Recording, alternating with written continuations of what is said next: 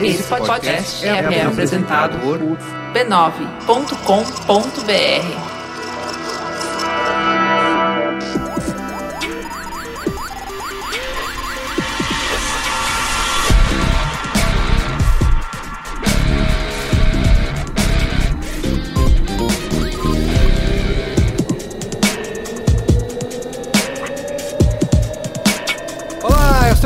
o Carlos Merigo, esse é o Braincast número 210. Estou aqui hoje com o Cristiano Dias. Boa noite, internet. Boa noite, Brasil. Cristiano Dias, temos três convidados Temos, olha aí. especialíssimos. Isso, Parabéns, hein? Você, Né? Você não viu? gosta de chamar convidado, dá trabalho, tem que limpar a casa, Grande trabalho aí fazer né? a janta. na última semana, né? Achar nomes Boa, mas é uma, célebres. uma boa nova série que Uma começamos. boa nova série. Estamos começando aqui hoje no Braincast a série Como Vender. E a gente vai começar com cerveja. Boa. tá? Como vender cerveja. E para isso trouxemos especialistas aqui na mesa. Estamos com a Luiz Belo. Luiz, fala aí, quem é você?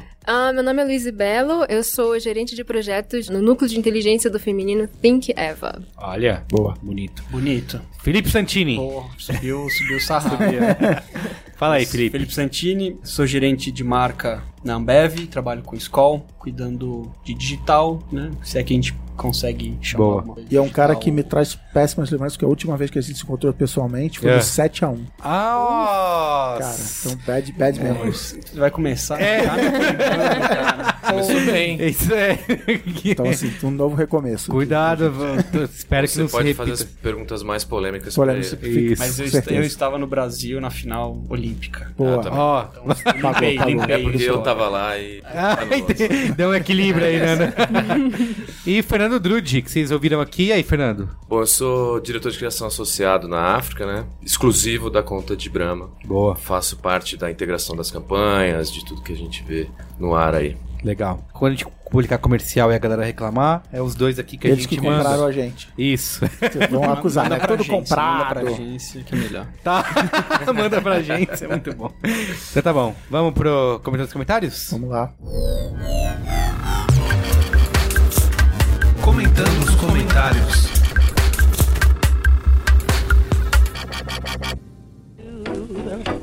What I do, what I do, da da do, da da do.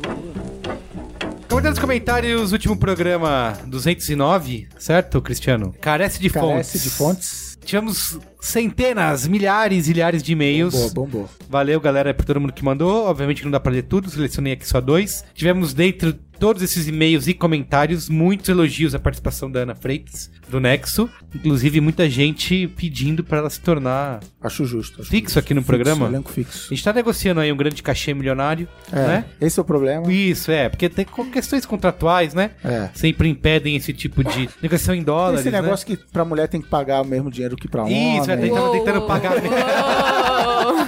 Já, tem- já tentando pagar 30% menos. Chamou a Charlize Theron, ela disse que não queria vir.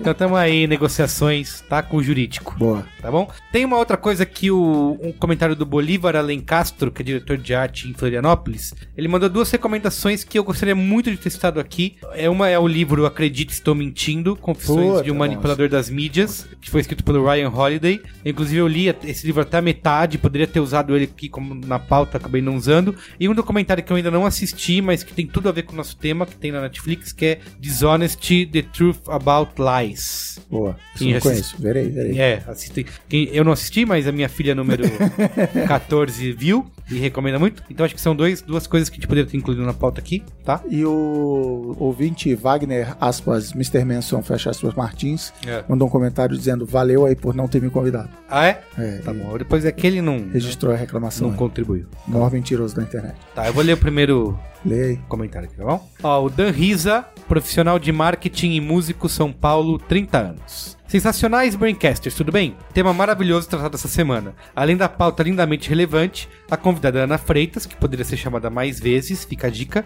fez um trio delicioso e entrosado com Luiz Higino e Luiz Yassuda. Cara, eu tava aqui. Nós dois né? fomos ignorados, tá bom? Eu tava aqui, mano. Nós- Você é o apresentador, eu tava aqui pra nada. É A isso, gente não então. tava entrosado. É por isso, tá Eu não recebo elogios também, Eu já- Cristiano. Ninguém é meu fã aqui. Nesse Já registro que meu repúdio a esse comentário. Consta em ata. Tá marcado aí, tô seguindo esse cara aí agora. As risadas vieram facilmente, com todos da mesa se esbaldando com cada tópico tratado. Entendo que a busca de fontes deve ser algo corriqueiro, e não vou aprofundar para a educação de base, que já deveria ajudar na construção desse senso desde o início. Mas a cobrança tem maior velocidade nos trabalhos, no meio jornalístico e publicitário. É engraçado que a educação de base normalmente fala assim: não usa a Wikipedia como fonte, que lá pode não ser verdade. Fim. É, Aí- e aí pronto, o- resolveu. né? E fazê-los em maior quantidade, com um número menor de pessoas, faz com que tudo seja tratado sem a devida atenção em muitos lugares. Escrevo bastante para o blog da empresa na qual trabalho, e a falta de tempo e a cobrança de quantidade, e não qualidade, me fizeram por algumas vezes pular a consulta e escrever alguma inverdade. Com base em puro achismo, já que você só pensa em entregar. O que acabou se tornando, para aqueles que liam de forma rasa, uma verdade. Aqueles que perceberam a inveracidade da informação logo se manifestaram, avisando para nós que na empresa consultássemos e aqueles que acreditaram que buscassem outras fontes. O tempo para corrigir isso foi absolutamente maior do que o tempo que eu gastaria para escrever o artigo com as devidas pesquisas. Meia culpa também. Outro fato interessante é que não sei se rio pela graça ou pelo desespero. É quando pessoas me apresentam notícias do sensacionalista ou outros sites de humor com esse viés, já bravejando as quatro ventos sobre a mesma. É realmente muito mais fácil ler uma manchete, compartilhá-la e esquecê-la na efêmera linha do tempo altamente restritiva do site face.com. Detalhe, são pessoas com boa formação acadêmica. Cadê aquela polis que não pode falar mal do site face.com? É, aqui, tô, tô só notando. Esse cara tá só vacilando. Tá mirando em você. vacilão, vacilão. Vejo que a responsabilidade deve estar de todos os lados, não só de quem lê, mas também de quem escreve e de quem manda escrever. Espero ter contribuído um pouco mais com os questionamentos da pauta. Parabenizo pelo vitaminado episódio e deixo sempre desejos de absoluto sucesso a essa família relevantíssima. Ternos abraços a todos da mesa. PS1. Abusei do tópico 4 do artigo da Ana, mas não há falsidade nos adjetivos usados. Né? Top 4 era muitos adjetivos. Muitos adjetivos na- no, no texto. PS2. Russian Bro foi de uma finesse incomparável. Virou, virou pirada interna. Puxa, eu lembrei, enquanto você estava lendo, eu vi hoje no site face.com um texto de dois dias atrás do BuzzFeed, do Rafael Capanema, as 11 melhores erratas da história da imprensa brasileira. Ah, eu sei. Tem aquele famoso da. soci- Não é, É, o socialista? número um, número é socialite. É a reportagem retorna rindo de si, informando corretamente que Val Machiori é socialista. o, te- o termo correto é socialite. Aí o outro é: erramos. NASA quer levar batatas, e não baratas. o personagem interpretado por Leonardo DiCaprio Regresso é Hugh Glass e não Hugo Gloss. Diferentemente do que foi publicado na seção de necrologia, Ricardo Bacarim Pereira Necrologia. está vivo. Não teve, não houve missa, ele está vivo. Por aí vai. Não houve missa. Muito bom. Que link maravilhoso. É né? Cara, Imagina a pessoa que, tipo, corrigiu, sabe? É. Olha só, Ah, pessoal. risada, ri- Isso risos, risos? Mas assim, ele fala aqui sobre responsabilidade de quem escreve. Uma coisa que a gente abordou no programa é o seguinte: quem escreve essas coisas para serem compartilhadas, viralizáveis, né? na minha cabeça o cara escreve sorrindo, sabe? Ele, ah, vou botar aqui várias coisas absurdas porque a galera vai compartilhar. O cara não tá preocupado no fim do dia se é verdade, se não é, se. Tem um site que me passa essa clara impressão assim, de tipo, a manchete tá falando um negócio que no texto não é bem aquilo. Isso, é famoso pra galera caça-clique, clicar, entendeu? É. exato. Bem. Descompromisso com a verdade. É, eu tenho. Mas eu acho que isso também é, é transversal, né? Você vê de jornais a institutos de pesquisa. Na verdade, e- na verdade ele não tá contando mentira, ele tá escondendo um pedaço da verdade com É. a parte que lhe cabe e Isso. que é interessante, né? É, é. Como qualquer é, mensagem manipulada pra qualquer fim que seja. Sim. A, a galera fica tentando descobrir. Você, outro dia, muitos programas reclamou do, de site de esporte que bota assim: Corinthians contrata novo craque. Clique aqui para É, saber quem é. caralho, é, é truque, entendeu? Para É. o cara clicar e, enfim. Aí você vai ver ele tá contratando o Finazzi pra Isso. ser preparador físico. Isso, é. Novo craque. e eu cliquei. Tem um caso, trazendo já até pro assunto nosso, cerveja, que roda um boato, por exemplo, especialmente agora com o WhatsApp, do caso de escola contaminada, que Sim. causa câncer. Sim, todo mundo eu falei no programa sobre o Guaranaquate que causava leptospirose. que- É, é, esse caso roda desde 2002, a gente acompanha, né? desde 2002 já Vai, teve vem. todos os nomes de marcas de cerveja. Vai trocando a cada... É, o nome, ó, o Fleury, se não me engano, ele é citado. e já se, já se pronunciou dizendo que não, não fizemos nenhum teste, Sim. mas é isso, né? Qual o E- critério de quem muda a marca, né? É, não, é. Agora eu vou passar como Isso, Bruno, alguém né? fala assim, "Putz, acho que hoje eu tô afim de sacanear. É. Doutor Luiz, Felipe, É, é. não sei o que, do Fleury. Legal. Quanto mais informações, né, mais falso é. Você quer ler o próximo? Teve um cara que botou no- na patronagem lá na Brancasteria que um amigo dele tem a página do Gunter. Do, como é que é? Se você soubessem a verdade, ficariam enojados. Ah, é verdade, da Copa de 98, né? E aí o cara criou uma página do personagem. Sim. E ele fica falando, se você soubesse a verdade sobre as eleições, ficariam enojados. Você- E aí a galera fica mandando message. Eu tenho aqui provas de que foi mesmo roubado e tal. E ele, Generator. é, e ele fica rachando o bico lá. André Jonathans, jornalista e podcaster de Fortaleza, Ceará. Grande, grande celeiro de podcasters, Fortaleza. Saudações digitais, colegas do Braincast. Além de parabenizá-los pelo tema sobre a veracidade e nível de tendenciosidade das notícias, gostaria de contar uma historieta para reforçar o poder de desestabilização de um boato e a importância cada vez mais do bom jornalismo. No final de 2011 e começo de 2012, houve uma grande greve da Polícia Militar do Ceará. Segue o link, ele bota, ele bota a citação. Re- Viu? Requer fontes, ele botou. quer? Ouviu, ouviu. Ouviu, É, ouviu ouviu, presta atenção. Na ocasião, eu era repórter de economia do jornal O Povo. E embora não tivesse cobrindo diretamente a greve, a gente acabava acompanhando tudo que acontece dentro da redação. O fato é que houve uma adesão geral dos policiais do movimento, tanto que o Ceará estava praticamente sem atendimento de ocorrências por parte da PM. O clima era de tensão em toda a cidade, inclusive com o comércio fechando as portas com medo da insegurança. Não vou entrar no mérito da greve. Havia também uma tensão interna na redação por conta de boatos que estavam sugerindo de que teriam arrastões e assaltos em determinados pontos específicos da cidade. A dúvida era publicar a notícia no portal sem fonte segura e sem confirmação oficial, com o objetivo de alertar a população ou demorar mais um pouco, tentar apurar a veracidade dos anúncios de arrastões e não publicar para não causar pânico na população. Eu mesmo flagrei as lojas de uma rua fechando as portas com medo dos boatos que, neste caso, fogem do controle. E pipocavam nas redes sociais esses boatos com supostos assaltos e arrastões, mas não se conseguiam relatos concretos. No decorrer das apurações, apesar dos dados terem comprovado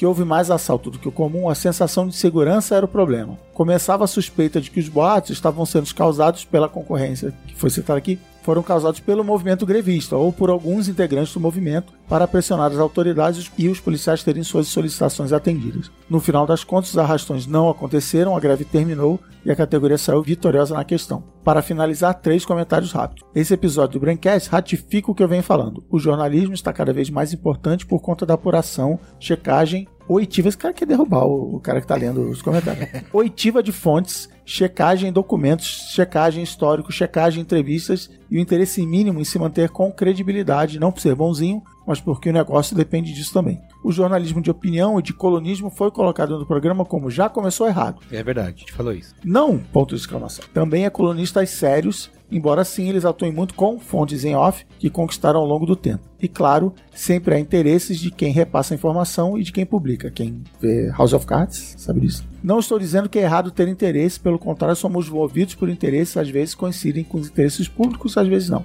Número 3. Infelizmente, por mais tutoriais que criem para tentar ajudar a identificação de informações falsas ou com teor muito tendencioso, o problema esbarra em uma questão de base: educação. Não falo de educação formal, mas sim da compreensão de mundo, no entendimento dos interesses, na capacidade crítica, na falta de tempo e interesse para checar, na ponderação do peso de um compartilhamento de notícia, que a gente brincou, né? Pelo sim, pelo não, pelo não, né? É, Então, pelo não, não compartilhe. é, Na grande dúvida, abraço. não compartilhe. Na dúvida, não. Deixa quieto. Grande abraço, sou fã de vocês e do Nexo. PS, agora o momento jabá absurdo. Em meu podcast SerifaCast, trato exatamente de insights em comunicação e bastidores de cobertura jornalística. Se puderem prestigiar na oitiva, palavra essa aprendi essa palavra.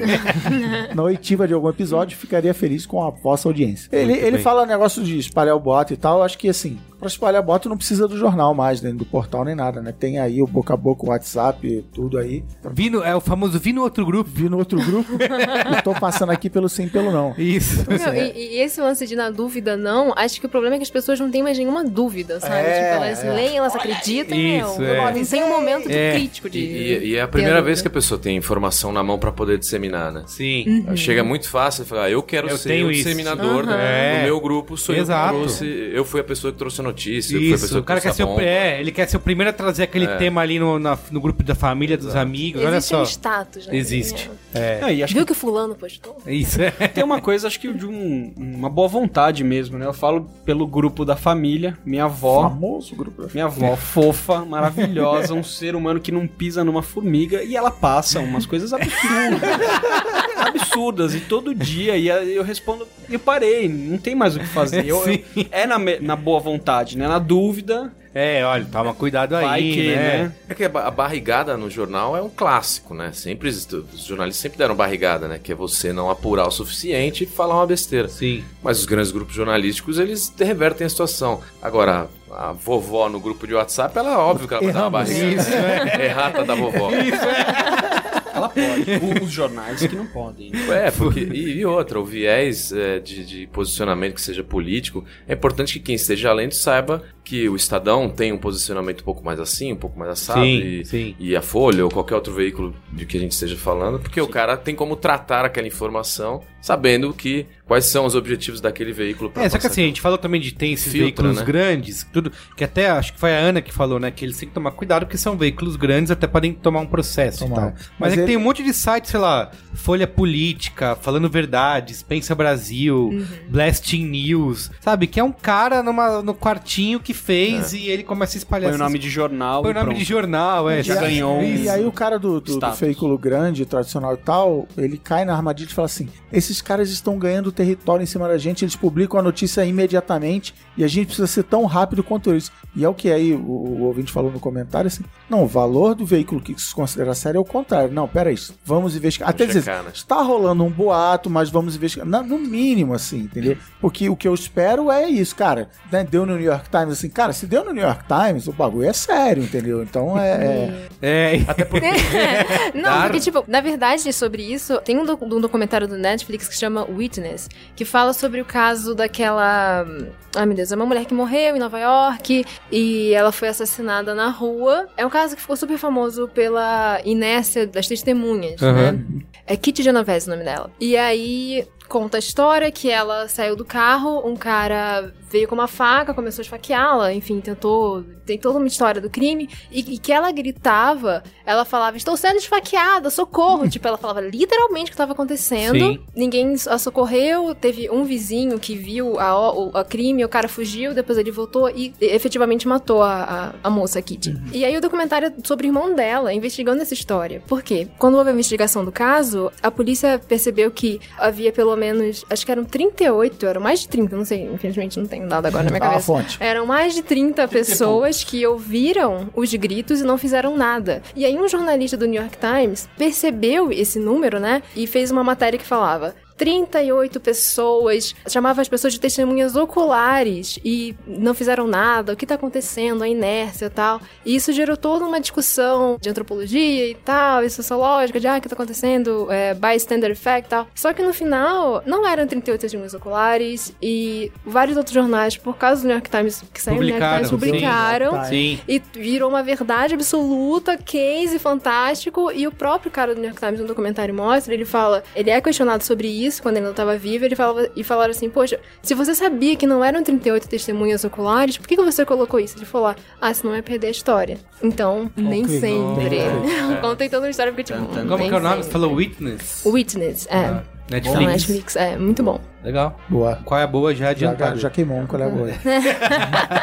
Tá bom, é isso então? É isso. né? Antes de a gente ir pra pauta, quero lembrar que, ouça a família Braincast Opa, de podcasts. Temos pra todos os família gostos. que mais cresce no Brasil. Isso. Tem pra titia, pro papai, pra mamãe. O- posso fazer um, um jabazinho aqui? Por favor. O Pouco Pixel Pouco Pixel. fez um, um programa sobre o Nintendo Switch, de onde veio Isso. O Nintendo O Pouco Switch. Pixel, quem não conhece, é um podcast sobre games, só que só fala de games antigos. isso. Só que eles deram um pulo do gato Ah. falar do novo Nintendo Switch, né? Pegando lá as referências, a árvore genealógica, A árvore as referências e genealógica. tal. O Adriano Brandão é o mestre da, da pauta, né? Ele, ele se dá o trabalho de fazer pauta, de estudar. A gente não, a gente chega aqui Isso, a gente chega aqui e sai gravando, sai gravando. tá? Põe uns Mas- caras, né? Põe os caras põe os cara aí. Chama de especialista. não sei se... Esse é o segredo, não conta pra ninguém, tá, tá bom, então? Beleza. b9.com.br barra podcast. Podcasts. Tá? Boa. Isso, é. Clica, clica aqui. Tá aparecendo aqui na sua. Isso. Muito bem.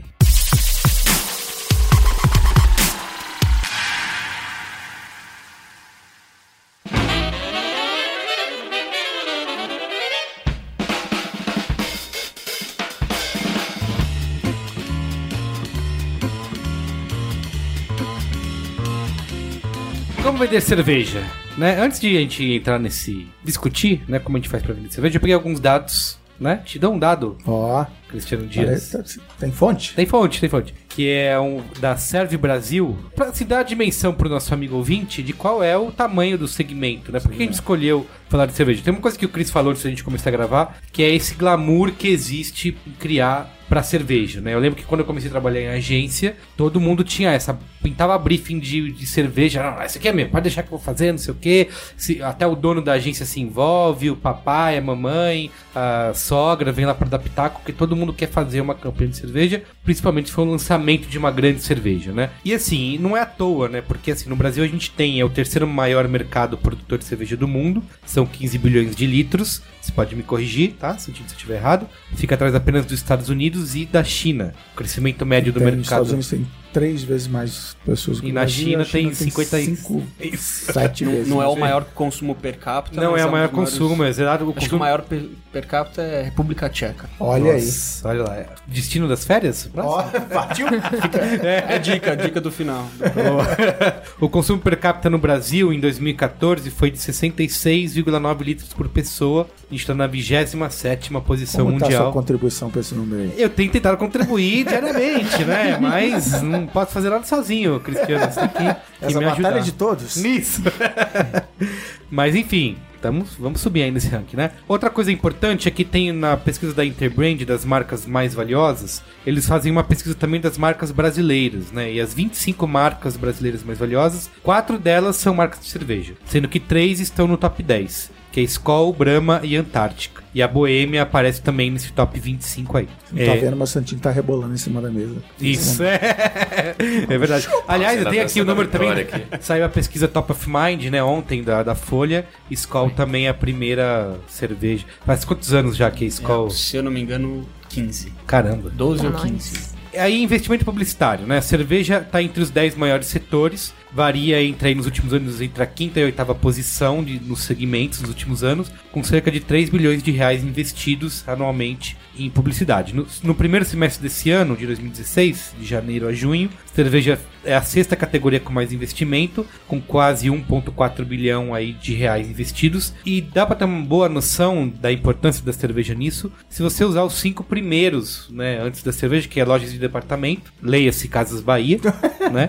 É isso, Casas Bahia. Magazão Luiz. Campanhas públicas, né, supermercados e hipermercados em terceiro lugar, bancos e seguros em quarto lugar e construção e incorporação é, em quinto lugar. Né, e lá e logo em seguida vem, vem cerveja. Então, assim, para ter uma noção de quanto é um segmento importante, de quanto é um segmento desejado, e eu queria perguntar pro Drude, começando aqui a conversa, se realmente essa percepção é real, se cerveja continua sendo um produto, um segmento que as pessoas em agência, em criação, querem trabalhar e por que que acontece isso? Primeiro porque acho que é uma coisa que é um hábito muito comum, faz parte do, do hábito de todas as pessoas que estão ali, né? Às vezes você se vê obrigado, obrigado não, mas você se vê numa posição de trabalhar com um produto que não, se você não se identifica muito, e acho muito difícil alguém É, não se identificar com esse tipo produto. Acho que primeiro é isso, a identificação é uma coisa que já faz parte da vida de quem tá criando, de quem tá trabalhando para aquilo. Claro que quando a gente fala de grandes marcas, a gente tá falando de grandes investimentos, ou seja, é muito mais interessante trabalhar em campanhas com verbas maiores, a gente sabe que as possibilidades são imensas. As companhias têm um poder de realização muito grande, então as coisas acontecem de fato. Uma lamentação que o publicitário, principalmente o criativo, tem do mercado é que se trabalha demais e se coloca de menos na rua. Sim. Se, produz muito, mas muito pouca coisa é aproveitada. Essa é uma frustração inerente à profissão do publicitário. E trabalhar com grandes companhias minimiza muito isso, né? Porque elas são capazes de viabilizar ideias. Até como a gente estava conversando aqui no backstage, ele- elas cobram da gente que a gente leve coisas mais interessantes, mais ousadas, mais inovadoras, enfim, né? Para não Certo. parecer muito clichê, mas é um pouco disso. Eles já estão um pouco à frente de outros segmentos para entender que a gente precisa se mexer, precisa fazer diferente. Cerveja é um. É óbvio que tem altos e baixos, mas é é uma categoria que fala o ano inteiro, né? Até por, pela dinâmica do mercado. Sim. Não pode sumir muito. Óbvio que, sei lá, carnaval, verão, fala mais porque o consumo aumenta, mas assim, tem que ficar falando o ano E cada inteiro. uma delas tem um território bem dominado ali, né? Bem apropriado. Cada uma se apropria de um território ali, né? Então você acaba. Você não não tem que parar de falar o, o ano inteiro, né? Sim. E eu acho que tem um, um agravante, agravante interessante, né? Porque pra gente, quanto maior o problema, mais legal de resolver, né? Que é o, a entrada no mercado das crafts, que ficou extremamente acessível, não só do ponto de vista financeiro, mas de informação, de conhecer de fato né, essa, esse mundo que é- não era aberto a Que todo não mundo, existia, que não né, existia uns para muitas, muitas pessoas, Sim, existia para um nicho muito pequeno e hoje é uma coisa que a gente pode até achar que é, falar que é mainstream. sim. O cara aí pedir uma, uma cerveja que ele nunca tomou porque ele Quer experimentar. e isso vai de 18 a 150 anos e vai de classe social A a Z. Sim. E Não, não é sobre a compra, né? Hoje o cara entra em qualquer supermercado, passa Verdade. por uma gôndola E cheio de marcas que e... um dia tinham quatro, cinco e agora tem 200 é, com rótulos, com cores, com coisas absolutamente diferentes. Fermentação Isso- alta, fermentação baixa. É, e entrou num nível de conhecimento, e não, não né, precisa que- conhecer pra, né? é, Uhum. Só o fato de, de você pegar o seu packzinho de Skol do lado de um, de um monte dessas cervejas muda a cabeça. Sim, né? sim, muda é, a cabeça. é, exatamente. Ela cria uma, uma demanda nas marcas, onde que a marca tem a sua própria craft, mas de, de que a marca repense e fale, putz, esses caras vão mexer Sim. na, na minha cerveja que não tem nada a ver com craft, mas isso vai acabar mexendo no ponteiro da minha marca, na minha, nas minhas vendas. E mais é o que eu falei, é desafiador. Acho que quanto mais desafiador, mais interessante fica. É um mercado que está mudando também, então é sempre bom você tá, acompanhar mudanças né, acontecendo, participar das mudanças que estão acontecendo. Eu acho que por esse mais por N fatores, é, eu acho que é um tipo de mercado que permite você brincar um pouco mais, com ser um pouco mais solto na comunicação, de uma forma geral, porque a cerveja está associada a momentos de celebração, cele- momentos mais soltos, né? Então, inevitavelmente, você acaba ficando um pouco mais solto na hora de se comunicar. Sim. Isso é imprescindível para você ter felicidade na hora de, de pensar alguma coisa para isso. É, eu lembro que tinha, quando tava em agência, que sexta-feira era o grande dia de lançamento de campanha de cerveja, né? Parava, agora no Jornal Nacional, depois que o William Bonner chamar o comercial. Eu tinha até aquele. se- Na terça veiculava. Sexta, no intervalo da novela. Isso, não é verdade, perca. isso. Eu lembro que reservava pra veicular comerciais polêmicos, né? Porque você sabia que ia passar do fim de semana inteiro, e aí na segunda-feira alguém Qualquer ia mandar tirar isso. tira do ar. Alguém manda tirar do ar e tal. E, e- e o legal é que quando você fala de cerveja, você não tá falando só do líquido, né, cara? Você tá falando das ocasiões que estão acontecendo em volta. Então, Brahma é, tem uma presença muito forte no futebol. Porra, eu, eu gosto muito de cerveja, gosto muito de futebol, então dá um prazer muito grande de criar pra marca. Se associa muito ao sertanejo. E as outras marcas, cada uma no seu território. Então também, acho que também é mais um elemento que torna atrativo criar pra cerveja. Porque você não cria só pro líquido, né? Você cria pra situação, em vo- o universo em volta do, do, do É, consumo o, de o cerveja. Carlos Merico tem um número aí de ocasiões de venda, como é que é? Os principais canais de Isso. distribuição, né? Bares 45%, seguidos pelos supermercados 34%. Boa, então aí casa nisso. Tem momento de bar, mas tem momento, pô, vou churrasco, Vou comprar futebol. escolher, Festival de música, é, o que eu até concordando e corroborando aqui, é, acho que de alguma forma esse entusiasmo ele vem quando é uma coisa muito relevante para as pessoas, né? Eu acho que isso vai servir para qualquer categoria que faz parte da cultura, que faz parte Uhum. do assunto e cerveja tá na mesa na hora que você tá conversando, Sim. né? É, tem uma relação muito antiga, né? Faz parte da vida, né? No Egito começou Sim. essa história. Ela historicamente ela fala muito sobre relações, sobre pessoas, né? Sobre conectar. E eu acho que isso é, é interessante per se, né? Sim. E, uma vez um, um gringo lá da firma veio, não lembro exatamente o que ele foi, mas é um, um cara técnico, programador e tal, e ele veio, passou uma semana no Brasil, e aí na semana seguinte ele escreveu um artigo gigante, fazendo uma correlação com o trabalho dele, porque ele pirou no jeito de consumir cerveja no Brasil. A primeira coisa que ele pirou foi o baldinho de cerveja no bar Ah, é. né? Sim. É, né? O baldinho de gelo e tal. E de que, apesar do brasileiro, às vezes, até comprar long neck, ele comprou o seguinte: o americano só consome long neck, só consome porções individuais, long neck e, lata. No bar brasileiro, bar restaurante, é a garrafa maior. Porque dá ao garçom a oportunidade de ele estar sempre indo na sua mesa, servindo um copinho e perguntando se tá tudo bem, se não quer um queijinho, se não quer não sei o quê. E aí o cara fez uma pira de tecnologia, de. Não tinha nada a ver, mas ele, ele ficou pirado que ele disse, cara, não é isso. Nos Estados Unidos a cerveja é até é social, então, mas assim, é individual. Eu tô com minha Sim. garrafinha na mão, eu tô na minha. E no Brasil, Você divide, né? Sim, sim. Litrão. Eu lembro, a gente fez um, fazendo já um jabá aqui, alto jabá. A gente gravou um, código aberto com a Dani Cachiche, que tava na Heineken na época. gente foi, inclusive, o Código Aberto ajudou ela a conseguir o novo emprego. Isso, lógico, ela usou isso como botou no currículo. Botou lá, né, aqui, ó. e ela falou assim sobre a garrafa de 600ml, né? Que ela falou que a Heineken não tinha isso, que teve um processo de, de convencimento do grupo lá fora de falar, ó, no Brasil você tem que ter uma garrafa de 600ml porque a galera senta no bar e divide cerveja, e isso era um conceito que era desconhecido, né? Ah, como assim você... Mas sabe um, um dia que me caiu uma ficha dessa coisa da, da amizade das pessoas? Foi, eu fiz um curso de cerveja caseiro. Um curso rápido pra conhecer. E todo o processo, ele demanda participação. Porque não dá pra você fazer sozinho. Ou pelo menos eu acho mais difícil, né? Você fazer sozinho, porque tem um processo, de- esquenta, depois diminui, tem que deixar ali parado. E tem 20 litros, 60 litros. Então É tem uma coisa do coletivo, processo. né? É, e de- quando você termina, o cara que fez o curso ele falava: você termina a cerveja pra tomar a da semana anterior, porque enquanto você tá esperando maturar, Sim. fermentar, você tá tomando a outra. Então, esse é o tesão, né? De fazer. Conversando com, com quem produz em casa, esse é o tesão. Você produzir pra tomar, pra trazer assunto, que é igual cozinhar, né? Você, eu acho que então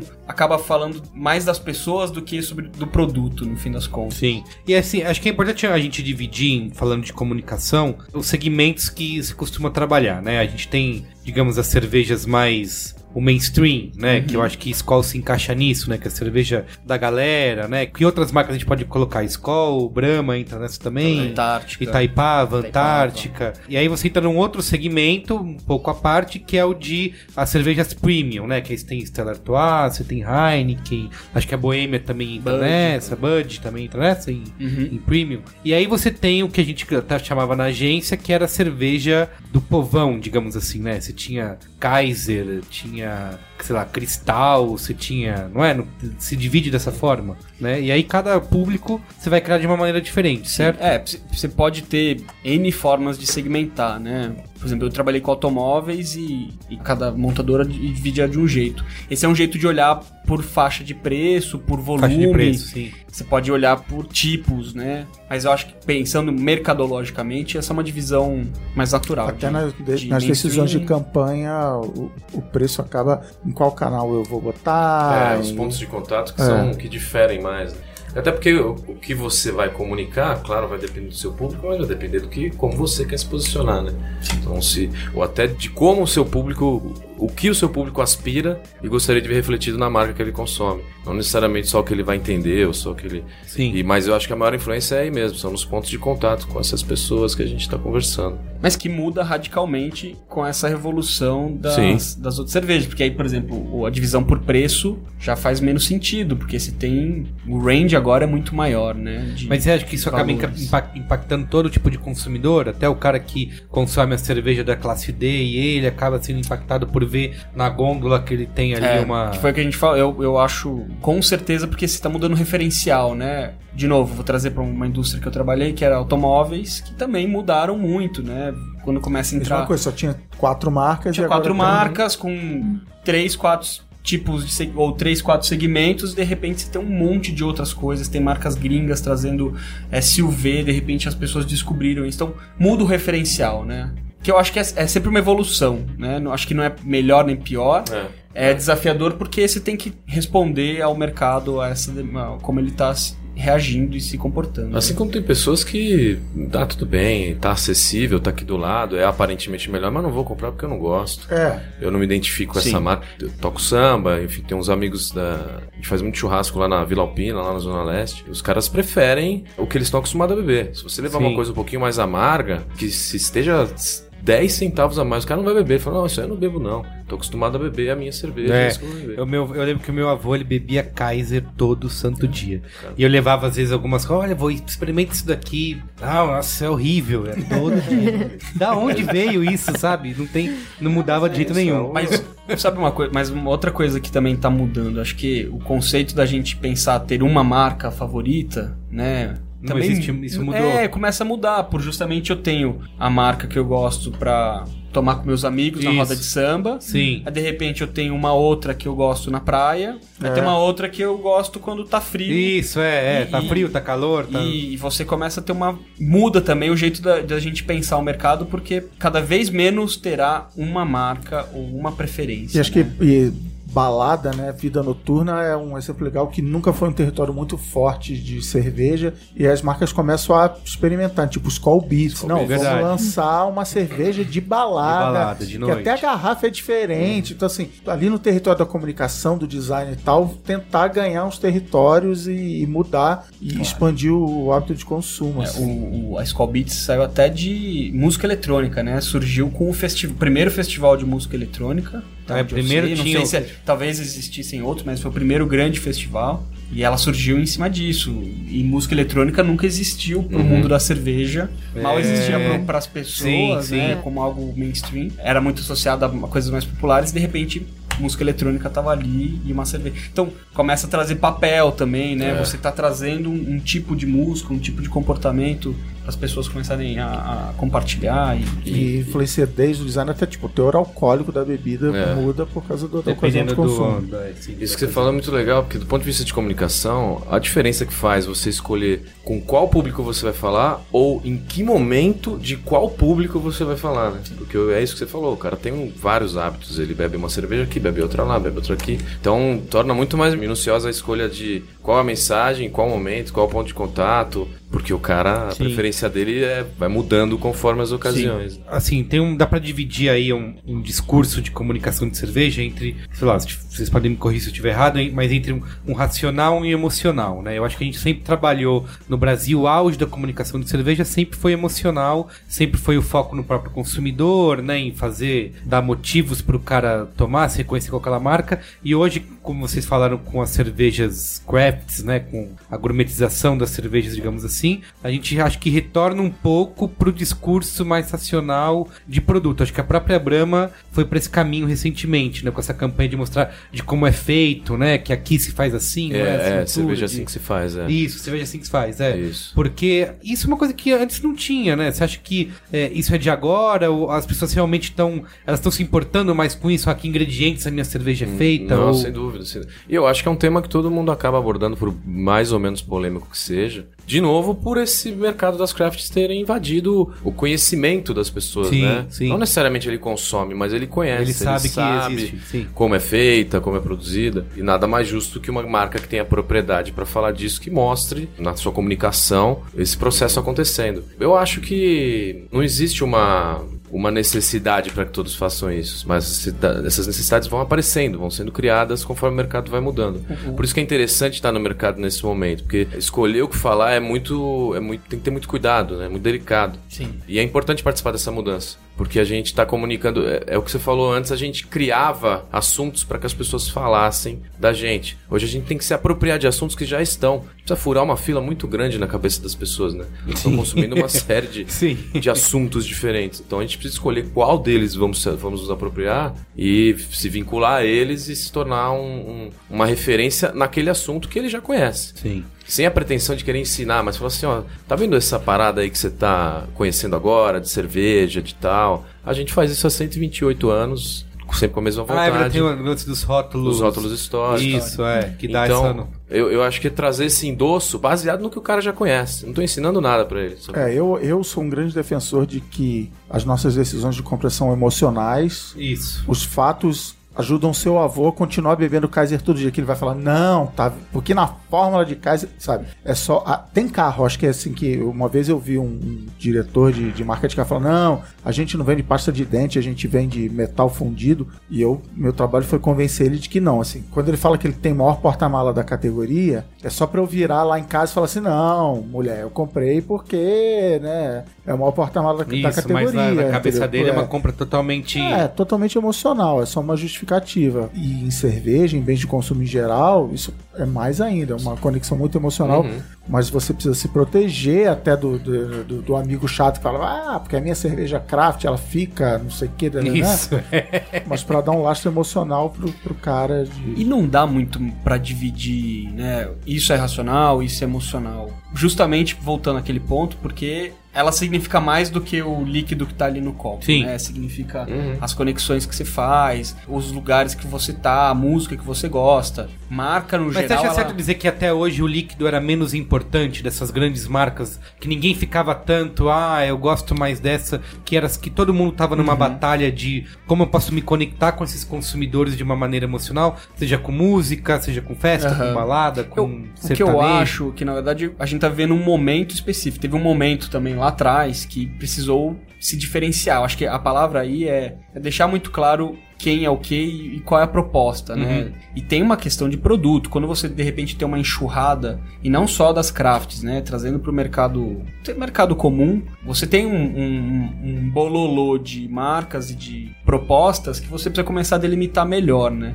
Então, por exemplo, lá atrás, o Desce Redondo de Skol era... Sim. Ele nasce de, um, de uma função funcional, de uma cerveja leve, de uma cerveja que desce melhor do que as Uma outras, coisa né? sensorial, né? Mas nunca o Desce Redondo Que continua até hoje, né? do- continua até hoje, inclusive agora a gente volta a ter isso mais forte, mais presente nas campanhas. Na embalagem nova, Na né? embalagem nova, acabamos de lançar. Justamente porque acho que é um momento que a gente precisa voltar a ter um pouquinho mais de clareza na proposta, mas nunca ela vai ser desassociada. Até se for pegar uma craft, que por mais que ela fale e venda toda a parte técnica dos ingredientes, da produção, a marca ela vai ela carrega um monte de coisa, né? A Goose Island, É, Goose ela, Island. ela carrega um monte de coisa junto. Por mais que ela fale sobre o lúpulo dela, ela fala de um jeito que Sim. tá, tá tudo meio Que eles são Embolado. despretensiosos, não é uma coisa... É, e aí vale um. Chicago, né? A coisa de estar lá em Chicago. Isso, é. Então, tudo isso carrega muito. Eu acho que fica difícil dividir, mas acho que é um, é um momento importante para a indústria para desatar um pouco esses nós e deixar um pouco mais claras as propostas. E aí vale uma questão importante que eu acho que no fim teve um final bom para o mercado, tanto publicitário quanto de cerveja, que alguns anos atrás houve uma consolidação do mercado de cerveja brasileiro. Você citou as top 5 marcas aí, todas são de um mesmo grupo, que é a Ambev, ABI, Anheuser-Busch, Embev, enfim. E aí houve essa delimitação. Então, se antes Antártica e Brahma brigavam literalmente pelo mesmo consumidor, pelo patrocínio do evento, agora, Agora você não. que- Você é samba, você é Isso. sertanejo, você é É. música eletrônica, você é jovem, você é velho, você é... A prova que eu falei de que funciona é que os números de investimento em publicidade só crescem, o número de, de venda só cresce. Poderia ter rolado um puta do monopólio de falar assim, não, a gente vai zerar marketing, a gente vai dominar o ponto de venda e azar. Não, até porque eles não são exclusivos no mercado, mas assim, o final, o final foi feliz. Mas a solução disso foi, então a gente define os territórios, você não, não entra no meu, Aí às vezes rola uma briguinha e tal, normal, mas assim, é, houve uma delimitação de territórios que a, a gente estava até brincando assim, quanto mais delimitado pro criativo, melhor. Cara, você tem que trabalhar com sertanejo. Quer patrocinar um show de eletrônica? Não vai, porque seu território é sertanejo. E a gente diz que não, mas criativo adora ser botado numa caixinha porque isso ajuda a criatividade. Então o resultado foi assim, mas muito disso acontece porque houve uma consolidação e não houve escolha. Assim, cara, você não vai concorrer com teu irmão, entendeu? Sim. Você chuta ele por debaixo da mesa, mas assim, em cima da mesa é todo mundo amiguinho. Tá, eu quero entrar aqui na parte que o povo quer ouvir. O povo quer E a Luiz vai nos ajudar.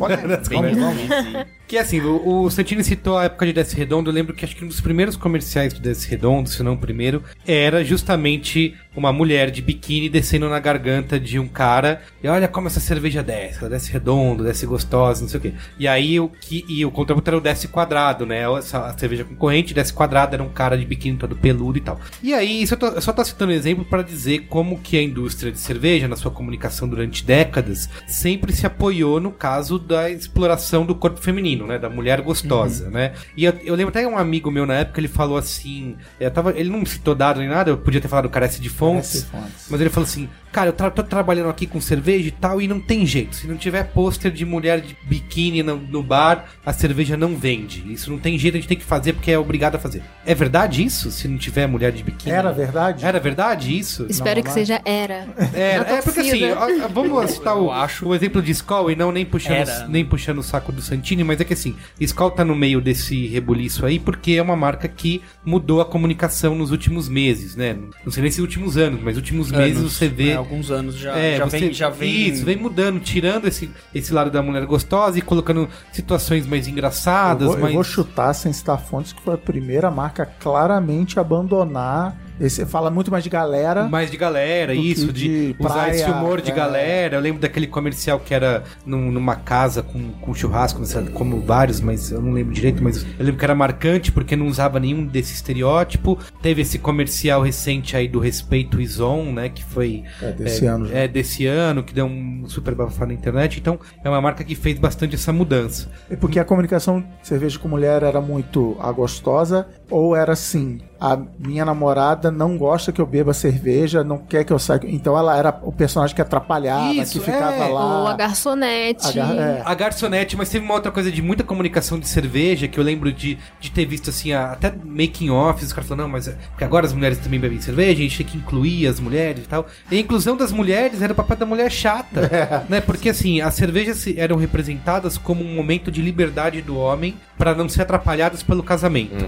Então assim, a mulher me enche o saco, ela não deixa eu ver meu jogo de futebol, eu saio com meus amigos, mas a cerveja me proporciona esse momento em que eu me liberto. Então essa foi a forma e até mudando até chegar nos dias de hoje, que eu acho que a gente tá amadurecendo muito mais em relação a isso. Eu posso estar falando besteira aqui, mas a minha visão, por exemplo, de você falou de Estados Unidos.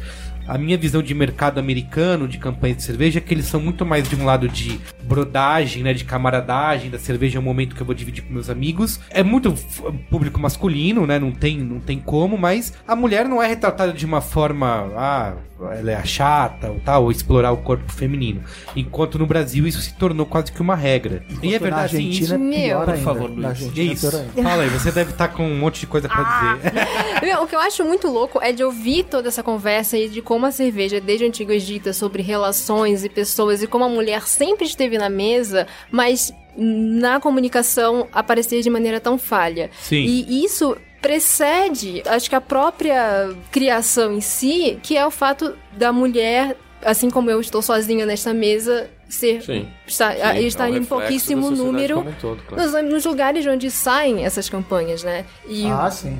então é, é muito complicado quando você pensa Root cause que É, é root, né? É. Tá lá embaixo. de onde sai isso, essa mulher não tá ali. Então é mais fácil que haja esse vazamento da sociedade machista que a gente vive, né? Em um ambiente onde não tem mulheres muitas vezes ali pra participar Tra disso. criando, trabalhando nisso. É, né? sendo que nem sempre essa mulher tem a oportunidade de colocar a voz dela ali. Enfim, é uma. é- Não, ainda vai mais muito longe. longe. essa conversa. Nas equipes que até tem mulher, e aí ela fala, pô, galera, aí o- ela, como ela é minoria, não, você tá exagerando, não é nada disso. Chegou a feminista. É, chegou Mas não. assim, eu queria saber se Tem existem. que ter, tipo, cara, tem que ter. Se existiu algum ter. dado em algum momento do mercado dizendo que botar a mulher gostosa no comercial vendia mais cerveja. Como esse amigo meu, amigo meu falou que se não tiver pôster com mulher de biquíni no bar, a cerveja não vende. Tem algum dado, alguma pesquisa que diga que, pô, isso é- quando tiraram isso, as vendas caíram? Cara, eu, eu, eu acho que. Gente, De verdade. crise. Mas passar muito pelo que, pelo que vocês tinham falado, é, como a gente está com várias marcas em um grupo só, fica mais fácil de delimitar os territórios. A gente fala de um mercado de 20 anos atrás, eram marcas que estavam sozinhas, umas disputando com as outras, falando com a mesma pessoa. Então acho que a partir do momento que uma prática deu certo, e é normal isso acontecer numa categoria, que as outras marcas não plageiem, mas comecem a falar com os mesmos símbolos, os mesmos signos, pra, porque eles estão falando com a mesma pessoa. Eu preciso ganhar daquela marca. Deu certo falar Deu isso. certo com eles, E, eu- e acho que vai criando um círculo vicioso, né? Esse é o tipo de assunto que se eu atribuir à minha marca, eu vou vender mais. Então, vamos continuar deixando a coisa mais sensual, mais Sim, sexual, sempre, né? E talvez por essa Acho que liberdade foi um que há disso. na cerveja, na criação para as marcas de cervejas, elas acabaram ousando muito. O primeiro que Nesse passou viés. a linha, o resto falou, pô, vamos pra lá É. também, cara. Sim. E- Ah, acredito E não- que tenha sido e não isso. tem como separar também, é, que é um, no fim é um eco, um reflexo da sociedade como um todo, né? Isso. Óbvio Cerveja que não, não feito- tira a responsabilidade das marcas, né, no geral, Uhum. que isso não acontece. O, o segmento da, da cerveja ficou muito caracterizado e deu muito eco, né, por Uhum. muito tempo, é isso. Mas não foi a propaganda de cerveja, foi o todo o entorno, e aí, Luiz, você me corrija se, se tiver alguma coisa se estiver faltando o dado ou a fonte, mas ainda hoje você anda na rua, eu tava falando com uma amiga minha hoje, ela falou, cara, é a quinta vez que buzinam pra mim. Sim. É a quinta vez em 15 minutos andando na rua. É. surreal, assim, a gente ainda vive, ainda vive numa sociedade, e estamos falando aqui de São Paulo, São Paulo, isso. quase 2017. Isso. São Top Paulo quase 5% 2017. do mercado de comunicação do. Ai, as pessoas são muito machistas ainda. A sociedade. A, A gente as vê isso me- com as ficha dinâmicas, técnica, né? Não é nem Nossa. as pessoas, as dinâmicas são muito machistas. né? Toda Pois é. campanha merda que sai que dá polêmica, a gente vai. Tá bom, deu polêmica, vamos ver a ficha técnica. Tipo, só homem participou. e- Não teve alguém pra falar, gente, E o que- que é ser legal. E, e o que é muito, assim, eu, e- eu também faço parte da Think Olga, né? Eu sou gerente de conteúdo e comunidade lá, então eu tô realmente no meu campo agora. É que a gente acompanhou e participou de muitas dessas grandes polêmicas, até o caso que aconteceu da escola, do deixei ou não em casa e tal. E aí o que a gente recebe de feedback, essas mulheres recebem de feedback, quando elas vão lá e, meu, detonam a campanha e falam que é machista, é tipo, não dá mais pra criar. Tá É, muito verdade. difícil. É, Tá a, gente, muito a gente fez um breakcast que era o politicamente correto está matando a propaganda, que era perguntando sobre se não dava mais pra criar, se Não acabou a dá. criatividade. É possível, eu não consigo respeitar as pessoas, sabe? Tipo, meu. Não, é igual pensar vira, né, a? Xuxa. Quem cria tem que se virar, cara. Sim, exato. É isso. Não, a gente sempre se adaptou ao, ao de- ambiente. Você não consegue fazer programa de auditório, então, hoje em dia. É. Porque a, a Xuxa, ela entrava seminua, né? Não, os- Outro dia. Isso, é outro Meu, dia. é muito louco. tudo, Olha, né? Pra crianças pré-escolares. Pra crianças, Deu no que deu, olha. eu me formei, tipo, ontem. Me formei em 2013. Quando Pô, eu te dar os tava... parabéns, pô, parabéns pela formatura, não. Oh, Obrigada. Foi muito bom. É, Me chamou tipo, foi pra agora. Tipo, foi muito pouco tempo atrás, 2013. Eu estudei na Federal Fluminense no Rio, curso de publicidade e tal.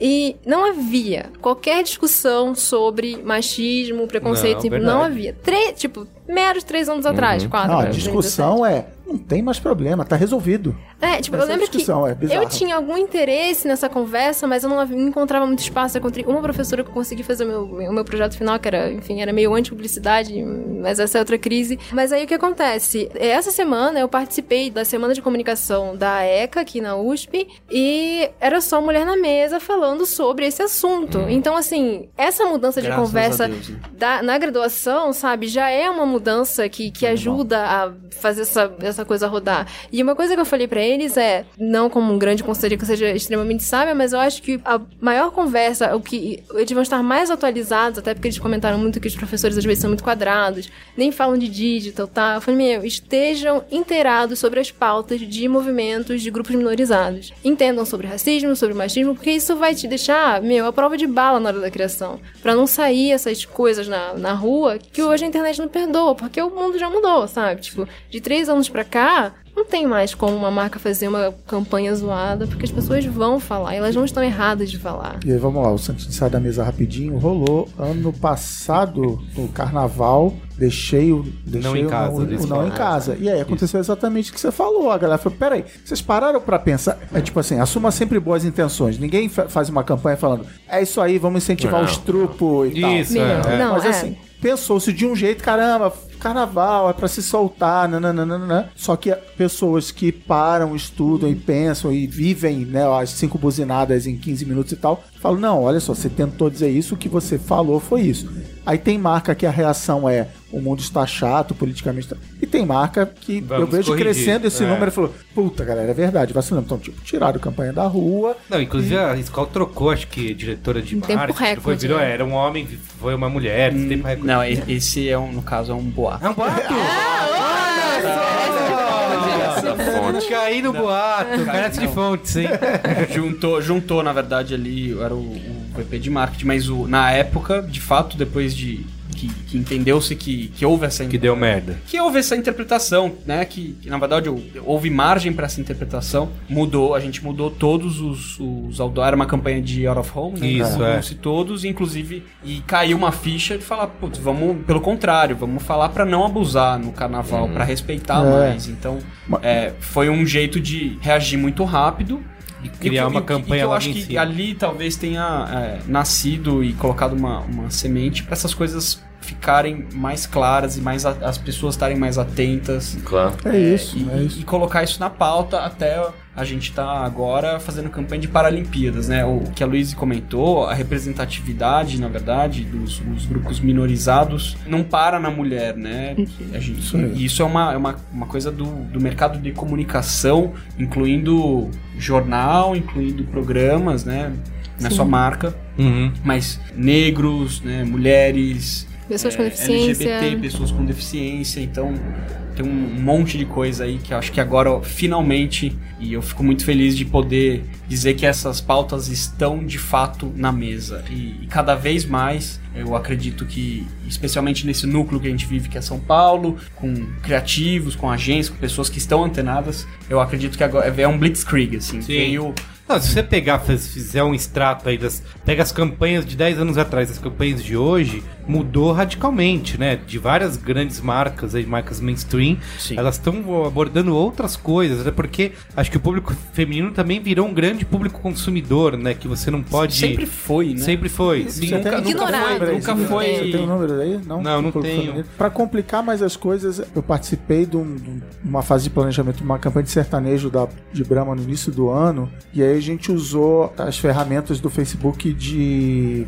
de insights do público, né? Uma ferramenta pública, qualquer grupo pode entrar lá. E a gente pegou então pessoas interessadas em cerveja, pessoas interessadas em sertanejo, e aí a gente analisou homens e mulheres. O que que essas pessoas, por exemplo, que tipo de conteúdo essas pessoas consomem no Facebook? A relação do homem com o sertanejo, não estou nem falando de cerveja, do homem com o sertanejo é de um tipo e da mulher com o sertanejo é de outro tipo. Então, assim, pro criativo e pro estrategista e tal, caramba, então tenho que fazer duas campanhas. Eu tenho que. E agora as- as até segmentação de TV a cabo, mídia programática, rede social e tal, você pode fazer isso. Não, eu vou falar os signos para homem é esse aqui, para mulher Sim. é esse aqui. E aí, voltando na tua pergunta de por que, que o cartaz de, de mulher de biquíni vendia, a minha visão cínica do negócio é que, primeiro, historicamente, décadas e décadas, cerveja era vista como uma bebida masculina. Eu sou da época que assim, não, mulher bebe mouse beer porque é docinha. Isso, é verdade. Isso, e aí vira a famosa profecia auto, como é que é realizada. Realizável. Ah, quem compra? Não, só homem compra. Então eu tenho que comunicar pra homem, porque claramente mulher não bebe cerveja. E aí você bota a mulher pelada na borracharia, a mulher fala: então tá, estão me dando um recado de que não é pra eu comprar isso, é pra eu comprar outra coisa. E aí vai piorando. Só que aí, a, a- olha o do, do grupo vermelho do, do Braincast falando, mas a- o poder do, do, do mercado, da economia de mercado é: basta que uma marca veja que tem um vácuo de poder ali e fale: caramba, e se eu falar pra mulheres? E ela fala e ela começa a vender, ou qualquer outra minoria, ou cerveja mais barata, ou cerveja mais premium. As Crafts é, é um outro exemplo assim. Caramba, eu não me agrada esse tipo de cerveja. Eu bebo vinho, eu bebo outra coisa. Legal, temos uma cerveja com códigos premium de caro, de rótulo dourado, com uns desenhos hipsters. Aí você preenche aquele espaço no mercado e aí todo mundo fala: olha que legal, então hipsters bebem cerveja. Isso, Vamos. Vamos fazer agora. É isso hoje um monte. Mas trazendo de volta a, a meia-culpa aqui para nossa mesa, né? Nós todos aqui, comunicadores de alguma forma, eu acredito que seja muito menos uma questão mercadológica, que o, é- o, o mercado ele é muito balanceado para quase tudo, commodities assim, é muito balanceado, sempre teve consumo de mulheres, mas eu acho que é uma questão de como a comunicação abordava e representava isso. Então, no fim, tava, é, a questão sempre esteve muito mais com quem estava fazendo, com a mentalidade, com a- as dinâmicas da sociedade mesmo, que não aceitavam, de repente, ter uma, uma mulher que não fosse naquele papel, naquele momento. É, porque assim, É bizarro. eu imagino que historicamente tiveram várias mulheres envolvidas na criação dessas campanhas, seja no planejamento ou na criação, ou. E elas viam isso e, ah, não, é. Ter... E até se não tivesse, ela falou, pô, mas você não vai botar a mulher de biquíni aí? As pra- referências são as É, mesmas, é. porque ela bebia das mesmas referências. Sim. A cultura que ela é Sim, submetida é a mesma. Eu acho que a, rece- a polêmica Mulheres mais machistas, recente. É, é porque o machismo é um Machismo não comportamento, tem gênero, né? né? Não é Nós somos gênero. criadas nessa nossa sociedade, então é uma mulher reproduzir o machismo não é pior do que um homem, Sim. né? Acho que a, É igual. a É igual, polêmica mesma- mais recente que coisa. rolou foi dessa de Taipava com o verão, né? Com aquela. Mas aquela ali, com a cara, atriz. era, com a- era assim. Mas ela ainda é, não é? Não tá 2015, rolando. Ela ainda é, tá 2016, rolando, mas cara. eles deram uma boa diminuída. A última é campanha. 1980, sabe? É, cara, 2014, 2015, cara. É, Aquela ali. recebeu bastante crítica, acho que foi alvo de vários artigos em jornais e tal. Ela continua sendo a personagem da cerveja, mas deu uma boa diminuída. Eu sei que a última campanha, que é com o Gabriel Pensador, ela nem ela parece de roupa, cantando, sabe? É Esse de isso. roupa, é um Não, teve uma campanha de que ela zoava. Era ela e uma outra menina zoando os caras. Então, assim, eles Eles foram ajustando Isso, o foram curso, ajustando, eles mas viram a primeira campanha A lá primeira campanha era tipo agressiva. o Planeta dos Homens, Isso. assim, era É. 1970. Tipo, acho que ela nem tinha fala. Eles começaram a colocar umas Isso, falas não pra ela, fala. sabe? Tipo, É verdade. na é verdade verdade. ela não é só um acessório, ela fala, É, sabe? no fim ela acabou virando um perso uma personagem que não é só mais a gostosona de biquíni, assim. Então tem essa percepção, essa É. pressão, digamos. De... Mas eu acho que ela ainda tá aí. Das marcas que elas estão fazendo é a que tá mais arcaica ainda. Que, tipo, as pessoas meio que não adianta nem falar. E eu tenho, eu acho que eu já contei isso 25 vezes aqui no Braincast, eu, eu brinco que a maior escola de publicidade que eu tive é que durante um ano na agência onde eu trabalhava, eu sentava literalmente na frente do diretor de criação da maior conta da agência, que era de automóveis. E eu ficava só ouvindo as histórias dele. E aí ele me contou uma história que eu vou adaptar pra cerveja aqui, que ele falou sobre automóvel, que eu acho que tem muito assim. O dia que trocaram a campanha da cerveja e tiraram a gostosa de biquíni botaram, sei lá, uma paisagem da floresta, o dono do bar virou e falou assim: Ah, trocaram aí, eu não vendi, eu não bati vendi. minha meta de venda, porque vocês Sim. tiraram a gostosa. A culpa Sim. não é minha. Sim. A culpa é da campanha. Então vira uma pressão da sociedade. assim, Na cabeça do cara, a gostosa aju Você não ajuda usou a vender. fórmula, então É, a- ah, não, não fui eu. Não Se a outra garantido. cerveja continua, então tá vendendo. Sabe? Então rola um viés de confirmação, sei lá o que que é, do cara. Ele se agarra àquele, à- àquele ícone e acho que é o que vende. Mas é muito louco, né? O que, que isso diz sobre nós enquanto sociedade, sabe? De saber que se botar uma gostosa, os caras vão comprar e estão consumindo essa imagem, né? Sexualizada e tal. Então, Ah, a imagem da e acaba gerando vou- e faz parte dessa, Sim. dessa máquina, né? De, de você ficar vendo as mulheres sempre como objetos, objetos, objetos, e acaba tratando elas como objetos É, e o que se vendeu bastante é que assim, eu vou consumir esse produto, eu vou ser o pegador. Acho que uma marca que fez essa outra mudança, que não é de cerveja, que é de desodorante, que é Axe, Uhum. que eu sei que assim, eu acompanhei bastante no site as campanhas de Axe, tem algumas memoráveis e brilhantes e tal, e eles sempre foram isso. Você vai usar o Axe, você vai usar a Axe, você vai ser o pegador, você vai pegar todo mundo, nananã. E eles foram se adaptando a esse momento até fazer a, uma, a campanha mais recente deles, Um reposicionamento. que Né? é, que concorreu em Cannes, que era outra coisa, sabe? E, e continuava sendo tão boa quanto, né? Que era de continuar falando de, de homem, de masculinidade, mas de um outro jeito, sabe? Que não, ah, você tem que ser o pegador e esse é o único caminho que você Mas tem que aí, fazer. de novo, é meia culpa da publicidade, assim. Uma história Eu nem também acho que é legal. minha culpa, eles não estão sendo bonzinhos. Eu acho que eles viram, meu, Não, isso não é. funciona mais. Não, não, galera então, tá demandando é- outra eu, coisa. eu acho que é, acho que é, o inverso não funciona mais assim.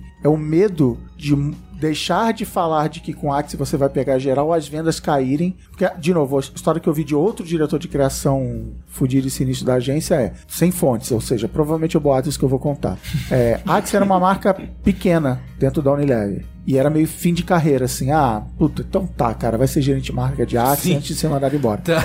E aí a pessoa que entrou lá, que eu não sei se era homem ou mulher, falando, ah, então tá, então vou chutar o pau da barraca e, e a campanha agora vai ser isso. Passe Axe vai literalmente chover mulheres em cima de você. E aí Axe virou tipo líder de mercado, e aí essa oportunidade de pirar Cabo e, não e chutar o pau da Sim. barraca, falou assim, não, Pode, não é. podemos, porque ela é uma marca. E aí ficou assim, não, como é que a gente vai continuar falando disso de outro jeito? E aí esgota, e aí a Axe teve até problemas de que, tipo, era adolescente que tomava, em vez de tomar banho com água e sabão, tomava banho de Axe.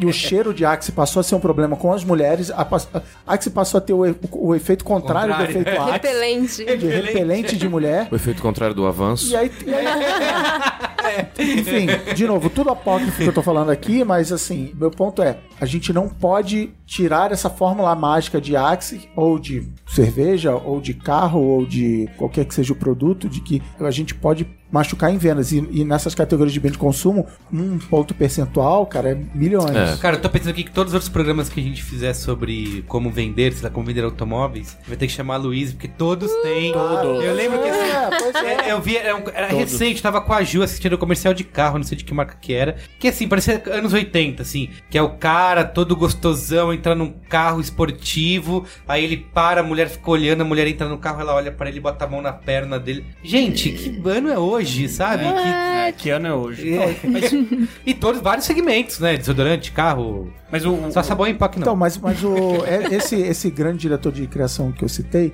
ele criou aquela campanha de que o cara se imaginava no carrão E aí quando ele leva pro lado, tinha uma gostosa do lado dele. Aí corta, tem um- uma menina, também muito bonita. E quando se imaginando no carrão, e quando ela vai ver, ela tá no banco de trás com um cara dirigindo na frente. A merda que deu essa câmera de tipo, que absurdo. O politicamente correto está matando. Sim, caras. sim. Isso o cara em é motorista. né? 2010, 2011, Isso, entendeu? Então, assim, é, é, reforçando isso tudo que a gente tá falando. É uma ladeira acima que tem que empurrar a pedra, mas que tem que ser feito, cara. Sim. Mas até complementando aqui, Cris, com o seu ponto, eu acho que, e caindo totalmente aqui pro marketing, né? é, a gente tem uma responsabilidade também de manter as marcas, elas têm propósitos, né? Elas têm, elas têm uma vida ali, uma essência, né? O caso de Axe, eu acho que ele é. Eu não conheço nada do, do backstage, conheço como Eu também não, inventei assim.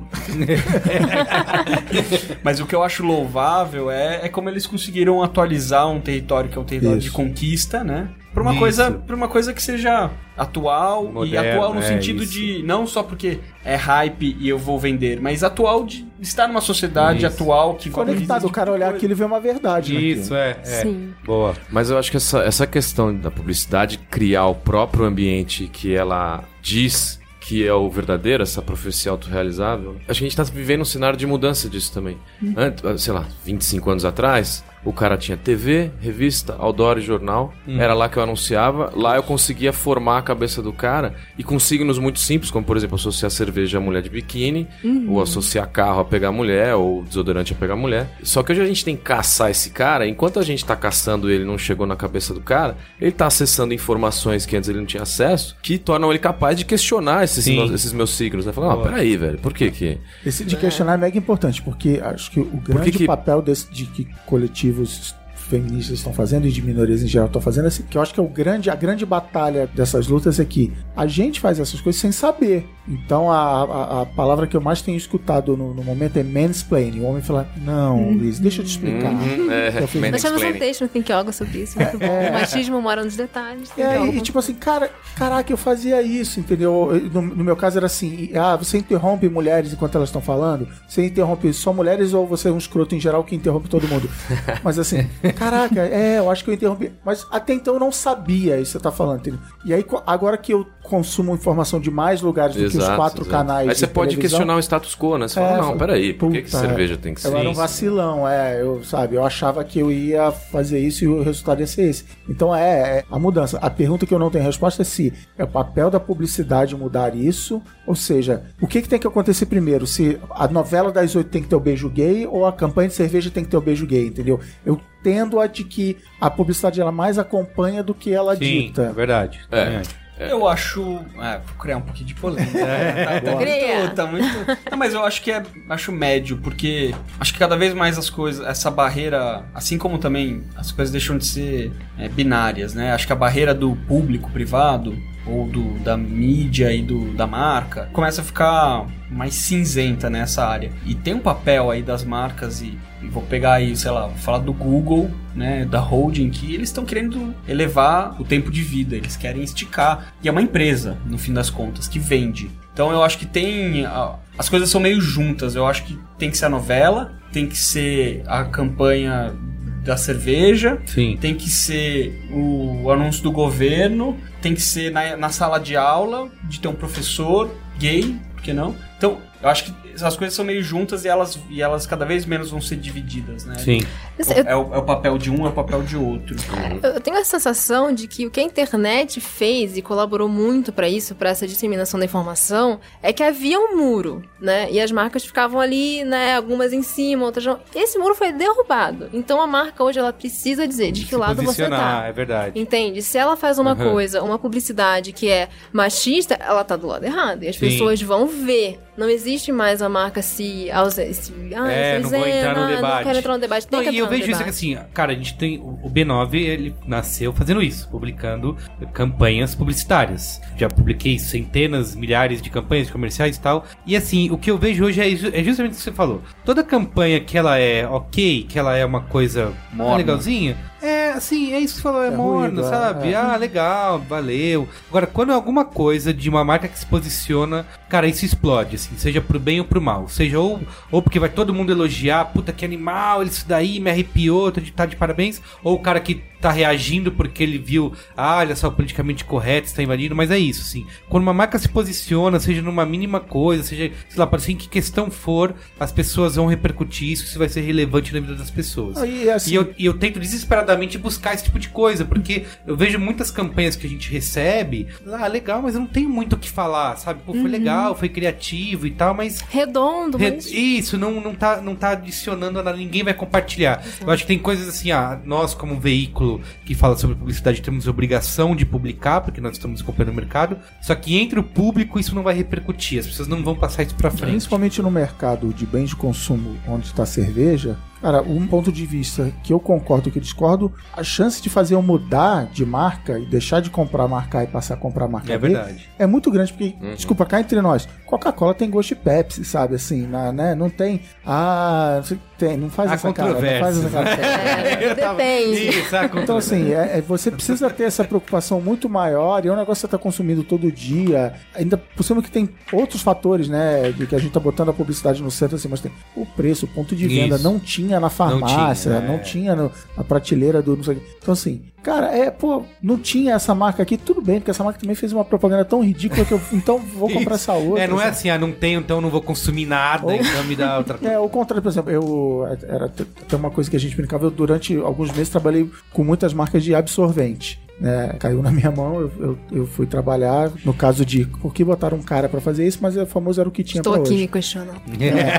E a primeira coisa que todas as marcas falam assim: as nossas consumidoras têm fidelidade à marca, mas pela característica do produto, se chega na gôndola não tem, brother, É, é eu vou comprar outra marca. e é nessa hora que, Básica. caramba, a Always fez uma campanha tão legal do Like a Girl, tá bom, não tinha aquela minha marca, eu vou dar uma chance pra essa outra. Então isso, cara, pra mim vale pra todas as categorias, entendeu? É, é, Papel Gente, social mesmo. ah, é Sim. dá ter opinião, cara. Ah, eu acredito nisso e eu acredito nisso. Ó, tem outros dois pontos aqui, que eu tenho, eu quero falar das campanhas marcantes que a gente tem, eu saber a opinião de vocês, mas tem um ponto que eu queria perguntar muito pro Fernando, que é sobre regulamentação, né, e CONAR, que é um, um aspecto que mudou bastante, né, para o segmento de cerveja nos últimos anos aí, que agora a gente É tem... a categoria onde na propaganda não se pode consumir o produto. Não se pode consumir Exato. o eu produto. Exato, esse é um dos grandes pontos Eu- eu- polêmicos. é que a gente brinca assim, né? Quando você consegue, começa a ver muito filme ou ver muita publicidade, você vê as letrinhas da Matrix caindo, né? e acho que a maioria das pessoas não percebem isso. Tipo, na- nas propagandas de cerveja, você não pode nem levar a boca. Não é que fazer o gug, não, assim, cerveja tem que ficar parada. Parada. ela tá. E, e as pessoas estão felizes, enlouquecidas, Ah, festejando. e o copo tá cheio o fato ali, né? de uma cerveja estar em cima da mesa. Eu acho isso sensacional. E tem outras regras, que é, tem a veiculação das 21 horas às 6 da manhã, é isso? De fora isso, não, não pode. Não. E também não pode associar produto a esportes, condução de veículos, né? Isso aí também, Isso né? também nem precisa dizer, mas... É, na verdade, associar esportes em termos, né? Escola- A escola dos, dos, dos a- oficial dos of- atletas isso. É, amadores, você né? pode patrocinar categorias, É, né? a Mas Brahma mesmo também, né? Acho que, grandes clubes de futebol um né? brasileiro. Essa do- Acredito que sim, mas então... É, Mas Substituir o Gatorade não pode. Essa né? coisa. É, o consumo não é. É de fato, você não pode atribuir, é, vincular ao consumo, mas a marca pode estar ali, né? E- Você não pode atribuir, que ele tem o- é o condutas exitosas, né? Que eles chamam, Isso, assim. exatamente. Ah, Incentivar o consumo. Isso, por- eu tomei cerveja e por isso eu sou o campeão mundial de ping-pong. Entendeu? Não é? Eu acho que é isso. não, né? né? A cerveja Isso. do campeão de ping-pong. assim. Isso, é esse tipo de coisa que não pode. Agora, porque essa, essa questão do Conar é interessante. Teve, é, acho que algumas reclamações a respeito desse filme de é um filme super legal, um filme Sim. que explorou um território que ninguém até então tinha explorado. Mas é muito louco, porque, de novo, aquela questão de você não para de compartilhar o que você não tem informação completa, né? Conar, quando ele acata uma reclamação, ele acata uma reclamação, beleza, tá bom. É, Você acha que isso aqui não é legal? Tá bom, vou dar uma olhada. Não quer dizer que aquilo vai sair do ar. Uhum. Sim, sim. quer- Existe todo um processo, um julgamento. Então as pessoas entendem que, ai, que absurdo, não dá pra fazer publicidade. Eu acho que esse papo do eh, tá muito duro, não dá pra fazer publicidade. Tem um gesso aí? Tem, mas eu acho que é mais mimimi do que realidade, sabe? Eu acho que a gente já se adaptou tantas vezes no mercado de comunicação com essas proibições, vamos dizer assim, né? Acho que é um pouco forte falar de proibições. E ó, eu acho que é isso que torna interessante a profissão, né? Você não Dá volta não dá o nisso, gato, né? Não é você ser mandrake. Mas você conseguir driblar essas situações Sim. e conseguir comunicar uma coisa bacana. Então acontece muito disso com a gente, sabe? É, acho que a gente, não, a gente não deixou de fazer comunicação legal porque o cara não pode beber, porque o cara não pode incentivar o consumo. Você não pode criar ações que de fato incentivem o consumo da. Não só publicidade, né? Mas ação mesmo. Que é com Em- loco, é. Mas faz sentido isso de não deixar, não, não poder. Então, Eu entendo todas as cerveja, proibições, ela tem, mas- um, ela tem uma, sei lá, um telhado de vidro, um, um risco, na verdade a palavra é assim. Pode um dia baixar uma lei de falar assim, está proibida a propaganda de cerveja. Sim, então, assim, sim. vai ter uma lei que vai proibir a propaganda de carro? Puta, muito difícil. Vai ter que vai proibir propaganda, sabe, de imóveis, você falou aí, de supermercado. Pô, não. Não. Mas, Mas pode, alguém pode pode, virar e falar assim, pô, galera, passou-se do limite. Então, por exemplo, uma das regras que tem é da idade dos atores que estão na propaganda. Pô, galera, olha aqui, vocês botaram uns caras aqui que parece ter 13 anos de idade, passou-se do limite. Por exemplo, agora estão querendo regulamentar propaganda de brinquedo, propaganda infantil. Isso, é. Então, assim, há esse risco. Então, a, a cerveja ela tem que estar preocupada de, olha, se a gente passar do limite, se a gente exagerar, se a gente causar desconforto na sociedade, alguém pode Vai virar e proibir essa porcaria. Então, aí o que você falou, tem que. Não, então vamos falar de outras coisas, vamos falar de outros assuntos que Vamos é outro assim, é lugar. que na minha cabeça, só a restrição de horário já seria o suficiente quase pra resolver todos os problemas. Obviamente, você não pode botar o cara dirigindo e bebendo. Não, é quando você tinha 17 anos, às 9 horas da, da noite, você parava de ver televisão?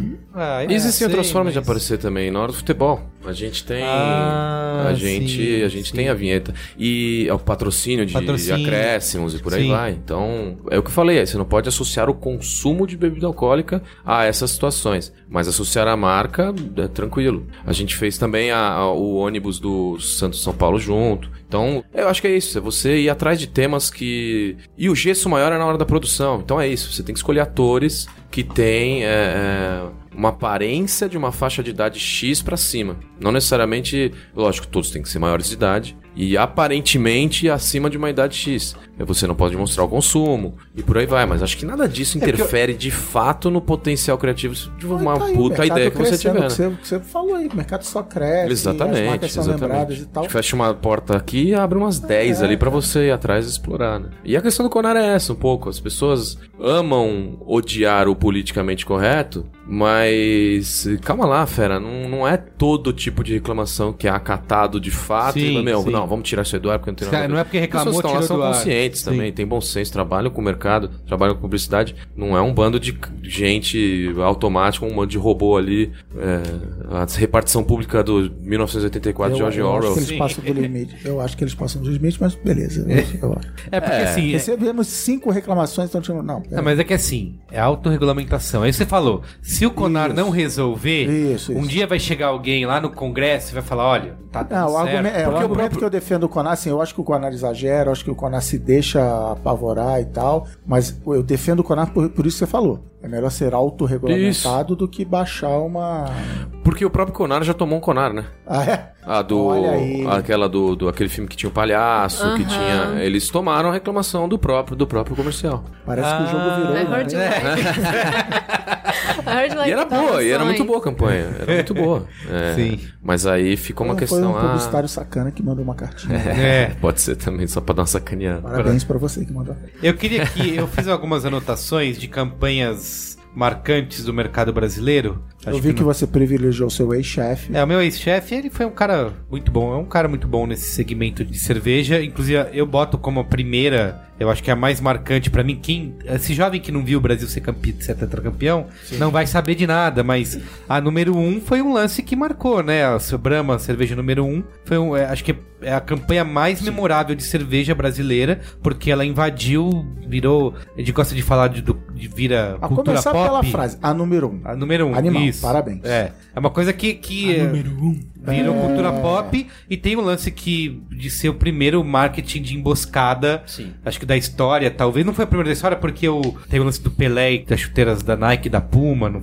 da Adidas e da foi, Puma. o, foi o primeiro reconhecido Isso. como um ambush. Isso. E na sequência regulamentado pra não acontecer Exato. mais. Que eram os jogadores na Copa de 94, faziam gol, fazia gol e comemorava fazendo o número 1. Tá, começou, tipo, nas eliminatórias com um monte de gente na arquibancada Segurando. com aquele, sei lá, É, de espuma, é. papelão lá. Mãozinha, né? E tipo, o que que é isso tal. E aí é legal que, que aí ajudou o crescimento do marketing buscar aqui. Aí começou um boca a boca, não, aquilo lá, você não sabe, aquilo. Tipo, sei lá, colunistas de jornal divulgando. E aí quando chegou no- no- na Copa mesmo, os jogadores comemorando o gol fazendo o número um. Sim. E, e óbvio que aí toda uma campanha de mídia Sim, paga em gigante. volta pra Claro, reforçar. O que, que é esse pra número um? trazer frequência pra É. mensagem, as pessoas entenderem, É. entenderem, entenderem. Ah, esse número um aí, legal. E, tal. cara, até hoje, né? Até hoje. Gabriel Jesus, que será o futuro campeão Ah brasileiro de 2016, comemora.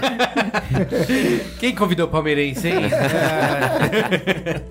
Tem o baixinho da Kaiser também, que acho que foi um personagem super clássico aí. de- Tanto que ele participou de muitas campanhas de Kaiser e depois de vários anos ele foi retomado, de Sim. tão reconhecido que ele foi. Acho que a- Homenageado, né? Homenageado, é. vezes. A campanha original foi criada pela DPZ, essa da Brahma que eu falei pelo, pela Fischer, pelo Eduardo Fischer aí, meu, meu ex-chefe. Fala mal dele, viu? Senão Não, ele eu não. Outra coisa, assim, uma bem mais nova, mas que também acho que foi talvez a grande última de causar essa comoção popular numa época quase. Não era pré-internet, mas a gente não tinha, né? Tinha o site Face, né? Era, era a vapor, internet. É isso Era tudo mato. Que era Experimenta, né, da Nova Skin, que também trouxe um monte de celebridades. E uma coisa que eu queria que, que essa campanha traz, eu queria perguntar pro Fernando também, que muita gente adora coisas concorrentes atacando o outro, é, cutucando o outro, né? Sei lá, McDonald's e Burger King, um provocando o outro, o pessoal adora É isso. os girafas, né? Isso, Gente, é é maravilhoso. muito bom, é. Tá os dois brigando entre os girafas e manda um.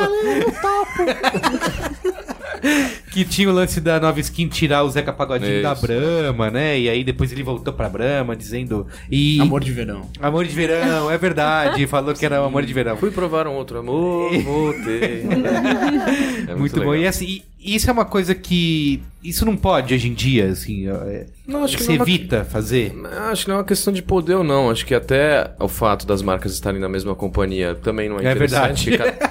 É, e, acho que não, não só por uma questão de, de ser Não, polite, né? Era nova skin? Não, o que que era? Era nova, Ah, não, é. Nesse caso sim, era mas... nova é, skin contra a Brahma, né? Mas é, nesse caso continua sendo de companhias diferentes, sim. Mas eu acho que as, as marcas elas querem perder mais tempo se posicionando, mostrando quem elas são de fato, do que tentando mostrar o que elas não são. É muita informação pro cara, né? Então, Sim. você mostrar o seu contraponto é uma mensagem um pouco mais comprida, porque você vai até o cara, fala É. quem você não é, pra depois o cara entender quem você é.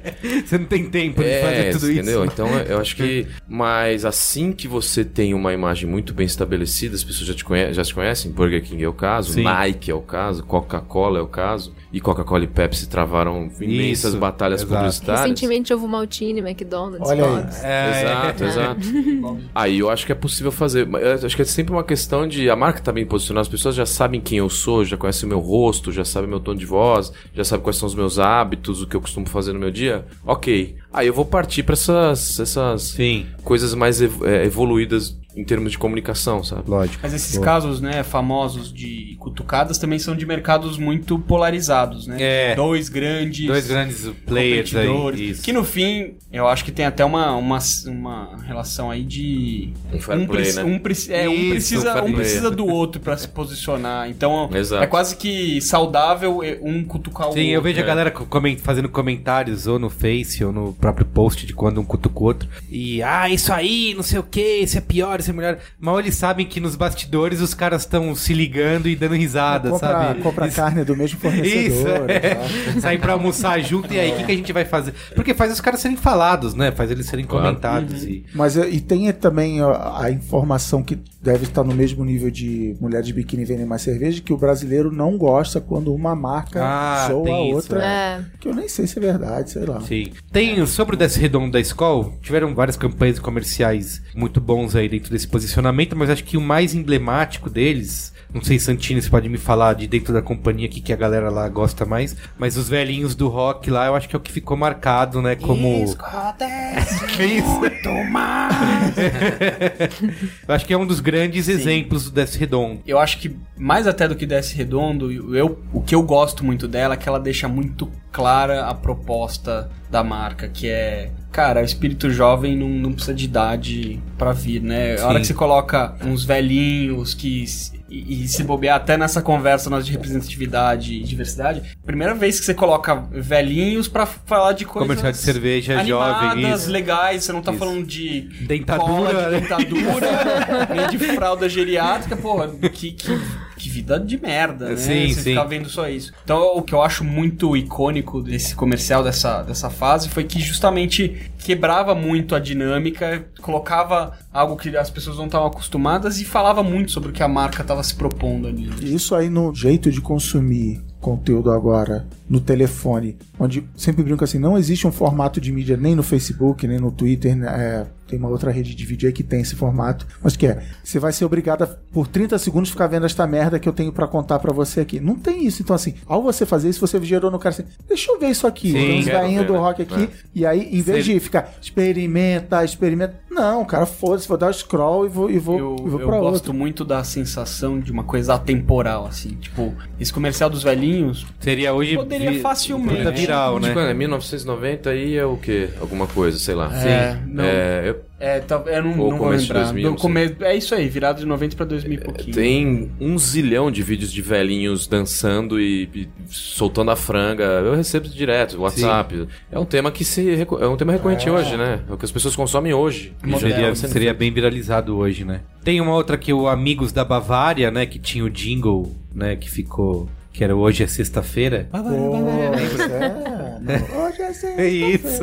Olha, de- ah, virou hoje. Bom dia, grupo. Hoje é sexta-feira. É, dia de maldade. Verdade. Tem a clássica o Viemos para Beber ou Conversar, né? Da, da Antártica, que tinha o Adonina Barbosa, né? é. Mas o, o da Bavária, inclusive, foi na mesma época em que eles fizeram a tour dos amigos Ah, lá. é verdade, é tudo dos amigos, é. E- mesmo. Tocaram, né? É, eles Foi, um, tocaram foi um junto. momento da que a publicidade ali e é muito louco como voltando até lá no comecinho da nossa conversa, né? Porque o mercado de cerveja inspira tanto a trabalhar, porque também é um pouco do mercado que puxa a corda. Se transformar a publicidade numa turnê, eu não me lembro, pelo menos, de nada que tivesse Exato, sido exato. feito nesse sentido. De repente você tem seis caras tocando e aí girando o país e são caras gigantes, então acho que também misturou, tirou um pouco do É, que é comunicação. que é- Isso, e que tem um pouco a ver hoje, eu, de novo, falando da- desse código aberto aí com a Dani Caxixa, ela fala muito dessa importância de, de eventos, né? De como Uhum. é, pra Heineken o Rock in Rio foi essencial, de como que é importante. Você vê No- outras no outro marcas... código aberto do Medina, o Rock in Rio foi inventado para vender cerveja, É. entendeu? Então é, é o poder Conteúdo, esse- né? É. o que a gente briga pra fazer hoje. Isso, Se isso. mata e já, já tava É, sendo você falou de. Skull Beats, né? Outro grande exemplo. né, Exato, de um- exato. Sim, De a, a Brahma com, com sertanejo e tudo mais. né? Todas estão atreladas a um, sim. a, um outro, a um momento de consumo que vai muito além, a uma comunicação que vai muito além do comercial na TV e dessas campanhas, dos conceitos, né? Sim. Que a gente tá citando aqui. Duas últimas aqui da Brahma, tem que são da Finasca, uma do Siri na Praia, né? Que também. Isso. é boa. Que também viram um, super ícone. E o da Tartaruga, né? No, no- na Copa de, de 2002, né? Que era. Jogava futebol ali, que era. E a seleção ainda foi campeã. Né? Coincidência? época. É. que mais? Tem mais alguma campanha aí marcante que vocês. Vocês tenham na cabeça de cerveja? Difícil. hein? Tem, assim, de gringa tem a, a- aquelas. A, a que ficou famosa lá do WhatsApp, né? Nossa, essa zero, zero. Bud. Esse Bud, é. Ah, eu, eu, eu colocaria Heineken, o primeiro lá, o The Entrance, né? Eu acho que ele. Aquele do, do Closet lá, do. Não, Não, não, não, não. O, O primeiro foi dessa tenso. série É, esse, É. é aí- complicadíssimo. Treta. Fizeram uns achei três lembrado, meia-culpas O primeiro, da, o primeiro da campanha de Open Your World, que era o cara que ele entrava e aí. E ele era um fodão do. E ele ia do conversando com as pessoas e pegava a Ah, cerveja sim, e sim, dançava sim. com um cara e vinha um chinês de Sim, tem todo esse lance co- cosmopolita de. Que depois de tinha o do cara que ele troca, pegava o cartão da menina num lugar e depois Sim. ia pra Foi outro. uma série gigante Sim. e eu acho que ele. Eu acho que ele merece ser colocado nesse hall aí. É por verdade, ter, por ter, por ter puxado a corda do mercado, de repente você fala, cara, é noite, é, pessoas é, arrumadas, Isso. quase de luxo. Verdade. Pessoas do mundo Grandes inteiro, capitais do não tinha uma mundo, né? Não tinha diálogo, É, é. não verdade. tinha nenhuma Uma conversa. boa. É, uma, é um. Então eu acho que ele, é, ele foi um marco importante aí pra indústria. Sim. A gente tem também vários comerciais argentinos, né? Que a gente tem bastante como referência aqui de, É, de o que a humor história que eu ouvi argentino. lá né, na Argentina é que o comercial de que Quilmes da Copa do Mundo, tipo assim, aguardado. Agora, ah, tipo o comercial do Zafari no é. Rio Grande do Sul. Tipo, até hoje, assim, ah, vai, ó, vai ser domingo no Fantástico, não sei qual que é, ó. Vai ter a nova campanha de Quilmes. No É, Esplênido. Oi, Esplênido. É, é espetacular. É, é assim, é, uma, é uma, uma conexão com o futebol. O futebol, gigante, assim, saber qual é o a- comercial de Quilmes. mundo e tal. é. É, eles têm uma, uma conexão com o futebol muito forte, né? De você assistir o, o comercial e escorrer lágrimas, chorar, se arrepiar. é. É. Sim. Botaria muito a Quilmes nesse hall de, de coisas. E, cara, Bud Light também fez muita coisa legal fora, né? Fez muita Real Man of Genius. ah, é verdade. ganhou. Real Man of Genius é muito boa essa. Bud Light também, historicamente, tem... Eu via isso como música, a gente campanhaças, tava tocando. né? no- Mr. Giant Taco Salad. Isso, é muito bom, cara. E Bud Bud Light no Super Bowl casam uma grana forte lá de. É. Ah, e uma outra que eu acho muito legal, cara, que é a da Newcastle, do super- o maior Comercial. comercial do Bowl. mundo do Super Bowl. Eu acho foda. Que Aquilo eles- é demais, cara, um porque é crowd- você um- fazer Isso. a coisa imensa sem ter dinheiro, sem ter o, a pretensão de fazer imenso, né? E é, isso, é justamente isso que deixa imenso. E eles ficaram sendo falados durante todo o É, período, eu- né? Eu adoro essa, essa campanha, eu usava como exemplo quando eu dava workshop, acho que no workshop Nine eu usei como exemplo, mas eu me pergunto se não é muito Publicitaresca, coisa pra né? Também, pra também, publicitário também. bater palma. É, mas, isso é assim, verdade. Droga 5 eu tenho uma- um santinho do, do- do David Droga lá em casa. É, Reza pra ele toda acho- noite. Eu acho incrível. assim, É demais. Luiz, Sim. E você? campanhas? É. Sei, eu tô pensando aqui. Eu acho Aquela que... de mouse beer que você. Ah, que é mais docinha. Meu, Pior, não cara, o sei. pior é que era mouse beer, era pra mulher grávida, porque ajuda a produzir leite. Ah, é Cara, verdade, bizarro, produzir assim, leite tinha bizarro. essa, esse Meu, mito aí. total, é. Tinha, mulher. Minha mãe tomou. É, Olha então.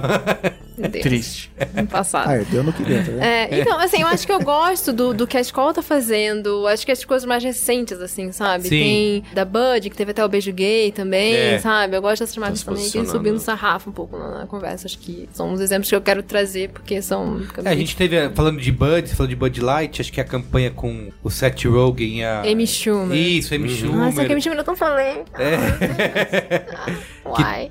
Que- E, e vamos aproveitar para dar dica para as marcas que não é para lançar uma cerveja para mulher, né? Please. Nossa, é verdade. Ah, tá na moda, né? Tá na moda. É, tudo pra Para mulher. assim. mulheres, carro para mulher. Carro pra mulher. mulher. Agora eu posso dirigir. Isso, Parabéns. Calma, pra É, mulher. agora eu vou tirar a carteira. Bem-vinda. Não, tá, galera? Não é isso que a gente tá dizendo aqui. Boa. Não. Pelo contrário, né? Então é isso, estamos mudando devagar e sempre. Essa é a conclusão. É, vivemos Se em uma quiser época de vender- transição como sempre. Se você quiser vender cerveja, Olha, eu diria que rápido e sempre, porque a minha sensação hoje, estando pilotando um pouco desse barco aí, é que as coisas estão muito rápidas, estão a discussão assim, pelo menos lá dentro, é, na Ambev, com Skol, a, a discussão ela cresceu de uma forma absurda. É, muito Acho que rápido tem- mesmo. deve ter chegado lá com Nossa, vocês, com né, certeza. na, na África, com Mas acho que É uma rola um. Ah, temos que lidar com pessoas insatisfeitas, achando que, sabe, aguentar um backlash aí de. Do que? Do politicamente correto. É, é, não, porque assim, eu acho que quando rola esse tipo de polêmica, eu fico imaginando do ponto de vista da empresa e das, da agência envolvida, sei lá, o comercial de boticário lá, pra sair de distribuir cerveja. Ah, botei isso no ar e de repente a galera, ah, vamos boicotar porque não vamos comprar mais. Se não bate um desespero na galera de falar, putz, meu, tá vendo? Não dá pra, pra fazer Cara, isso. mas algum aí- lugar que o cara fez um estudo de todas as vezes que virou e falou vamos boicotar no mundo inteiro. Tanto a galera, vou boicotar porque a marca mandou mal, ou vou. Uhum. Nunca mexeu uma vírgula ponteiro de, de- de nada. Então, Não, e assim, outra, é aquilo que você falou, as marcas não, não podem mais ficar em cima do muro que arrebentaram a porra do muro, né? Acabou. Tem que decidir pra onde elas vão ficar. Imagina você, como pessoa, você tem um, um megafone pra falar com 50 milhões de pessoas diferentes, pra falar dos seus valores, do que você acredita, do que você acha que é legal, do que você acha que não é legal. Vai aparecer um- uns Sim, 10 sempre milhões vai. pra chegar e falar assim: pô, bicho, isso aí que você tá falando, ah, é nonsense, é maluco, como é que você pode gostar disso e tal. Sim, sim. E com as marcas é a mesma coisa, né? Com as marcas é a me- mesmíssima coisa. Você vai num alto-falante pra um zilhão de pessoas, você tem um telhado de vidro. Inevitavelmente alguém. E as pessoas têm voz agora pra Sim, falar, né? não, e a coisa que eu- uma coisa que eu detesto, De esse argumento né? de se você não gosta, então você boicota. Porque se a gente for boicotar todas as coisas do mundo que são machistas, excludentes e erradas, a gente vai viver dentro numa árvore, né? Aquela e bolha, numa bolha de plástico. É. talvez não seja. É, Talvez. Talvez já não dê nem pra morar nem na árvore. Então, assim, é muito esse trabalho, porque o que acontece é que existe o risco do boicote, alguma coisa assim, mas o que as pessoas estão fazendo é detonar. É arrastar o nome da marca na lama mesmo. E é, é aí que mora a preocupação. E é aí que as marcas se mexem. É. Não é, ela não tá preocupada que, ai, 15 pessoas pararam de comprar revoltadas. Não, elas estão preocupadas é de ver o nome no chão, sabe? Então é, é, é aí que tá a mudança. E quando a gente tava na, na ECA ontem, no, no evento, teve uma menina que falou assim: Ah, mas vocês trabalham numa. Vocês são feministas e trabalham com marcas e a publicidade. E, meu, a gente atende a Avon, né, na, na Think Eva, e era tipo, meu, mas eles vendem maquiagem, e aí, como você pessoalmente lida com isso? Por que maquiagem é ruim, sei lá. E o que eu respondi, eu acho que, que cabe aqui também, é que a representatividade, a inclusão das pessoas na publicidade é uma questão de, de direito ao consumo, que foi negada, sabe? Por nós, porque estávamos lá criando, sabe? De pessoas que viveram a vida inteira sem se ver, sabe? Sem qualquer referencial. Então hoje você, se uma marca quer fazer uma maquiagem pra pele negra, sabe? Que, meu, milhares de mulheres queriam ter e não tinham, não achavam. Meu, de boa, sabe? As pessoas gays Que bebem bom. cerveja, tudo. Que bom, essa é a hora. É um, é um direito que você tá dando dentro da sociedade capitalista que a gente vive, e sinto muito, não vai dar pra destruir tudo de uma vez, Claro, sabe? Então, enquanto não dá, então vamos incluir, vamos trazer, sabe? Afinal de contas, isso chama publicidade, não lâmpada mágica, né? Exato, né? Não, e, e que volta naquele nosso ponto. Deixa de ser só. é, e é zero cínico isso, né? Deixa de ser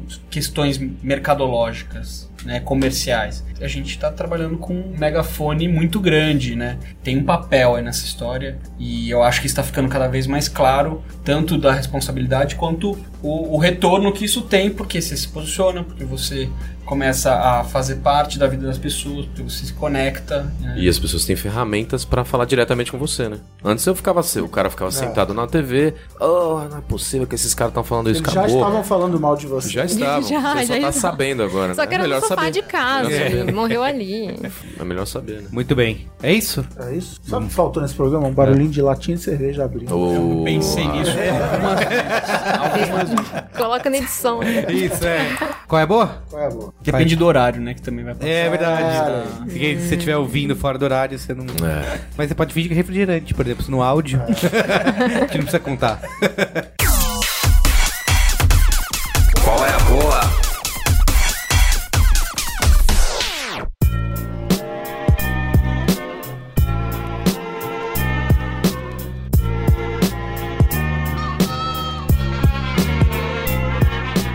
Você quer começar? Qual é a boa? Aquele programa de viagens, como é que era? Guia do Guerreiro Viajante. Sobre dicas de viagem, falamos sobre ah, sacola. é verdade. Sobre Era do viagem, viagem a trabalho. viagem a trabalho. Isso, isso. Ah, lembro o eu e Alexandre. Maron, mais Alexandre Maron, Sobre sacola era muito bom. é, demos a dica de uma marca que chama Anker. A-N-K-E-E. Aham. Era Onde- fone de ouvido? Ela, ela, é- ela dominava muito o território dos coisas USB. Basicamente, carregador USB. A dica acho que do Alexandre era um, era um carregador USB com cinco portas inteligentes. nananana, Uhum. e também baterias extras de telefone, um item praticamente indispensável na, na vida moderna. E aí eu sempre tive vontade, sempre almejei, sempre sonhei em ter um meu próprio fone de ouvido Bluetooth. Anos à frente da Apple, que agora Sim, sim. obrigou as pessoas a fazer isso. Agora você vai ter, obrigado. Sempre sonhei em ter um fone sem fio, pela liberdade, onde de bicicleta e tal. Só que os fones sem fio eram, tipo, pra lá de 100 dólares nos Estados Unidos. Sim. Tipo, o fone sem fio da Samsung agora no Brasil, acho que é 1.500 reais, um negócio desse assim. Não vou pagar 1.500 conto, um negócio que eu vou perder em uma semana. E aí um dia estava prestes a fazer uma viagem ao exterior, e como bom brasileiro, o que eu fiz? Eu abri a Amazon e fiquei dando aquela navegada, né? É, O que sei. tem aí pra eu comprar? Isso, folheando, folheando, folheando, Isso, Folhando folheando a Você não precisa de nada, mas você vai dar uma Isso. folhada, né? Quem... O tabloide. Sem né? compromisso. Isso, É. folhear a Amazon. É. Muito bom. Tô, né? Tipo, você entra na loja, se eu desejo alguma coisa, não, tô só dando uma Isso, olhada. dando uma olhadinha. E aí eu não lembro como eu cheguei Fica na à lista vontade, meu nome é Amazon. Se precisar. do cartão. É, e aí eu cheguei na lista de produtos dessa marca Anker e descobri que eles têm um fone de ouvido Bluetooth que custava 25 dólares. Eu falei, minha hora chegou. Agora eu vou realizar o 20, sonho. 25? Só? 25, É. Não, 24,99. 25. 25. Talvez 24,99. Ah, Chegou a hora de eu ter o meu próprio fone de ouvido Bluetooth. Eu comprei, Chegou a hora. recebi, usei. Óbvio, por exemplo, eu tô com um fone de ouvido com fio aqui, que é da Sony. Ele custa mais de 25 dólares. Ele é melhor, ele tem uma qualidade de áudio melhor do que esse da Anker, tá? Mas o da Anker é sem fio. Então, de novo, andando de bicicleta, correndo, ele é a prova de suor e tal. Ele atende pra caramba as suas necessidades. Se você é DJ, audiófilo, Animal. compra, é, como é que é, Bose Lawson, não sei o que, é Bang da sim. vida. Não, não é pra você. É um fone de 25 dólares, mas é um ótimo fone de 25 dólares sem fio. Provavelmente o melhor custo-benefício de fone sem fio do momento. Ele, inclusive, ele tem uma coisinha de que ele tem um imã. Então, o motivo número um de pessoas perderem fone de ouvido é que elas penduram no pescoço, o fone escorrega, você nem viu, e você não sabe onde você perdeu. Esse fone da Apple aí é isso que eu tô imaginando. Exatamente. que É, o cara, o, um é, cara, cara. botou, é, só de ver esse post já perdi um. Isso. E aí ele tem esse dano que ele tem um imazinho, que um cola no outro, então ele vira tipo um pingente, vai, bem nerd. Ah, mas tá. ele não cai do seu pescoço. Ele Ó, uma é bem legal. oportunidade pra eles já, hein? De Fazer um pin. um pingente. Olha aí. Só que aí o que, que aconteceu? Há um mês atrás, ele parou de funcionar. Hum, Eu deixei ele carregando, porque eu ia viajar. Quanto tempo de vida? Com, sei lá, seis meses, vou arredondar a conta aí, seis meses. Ele parou de Tragédia. funcionar.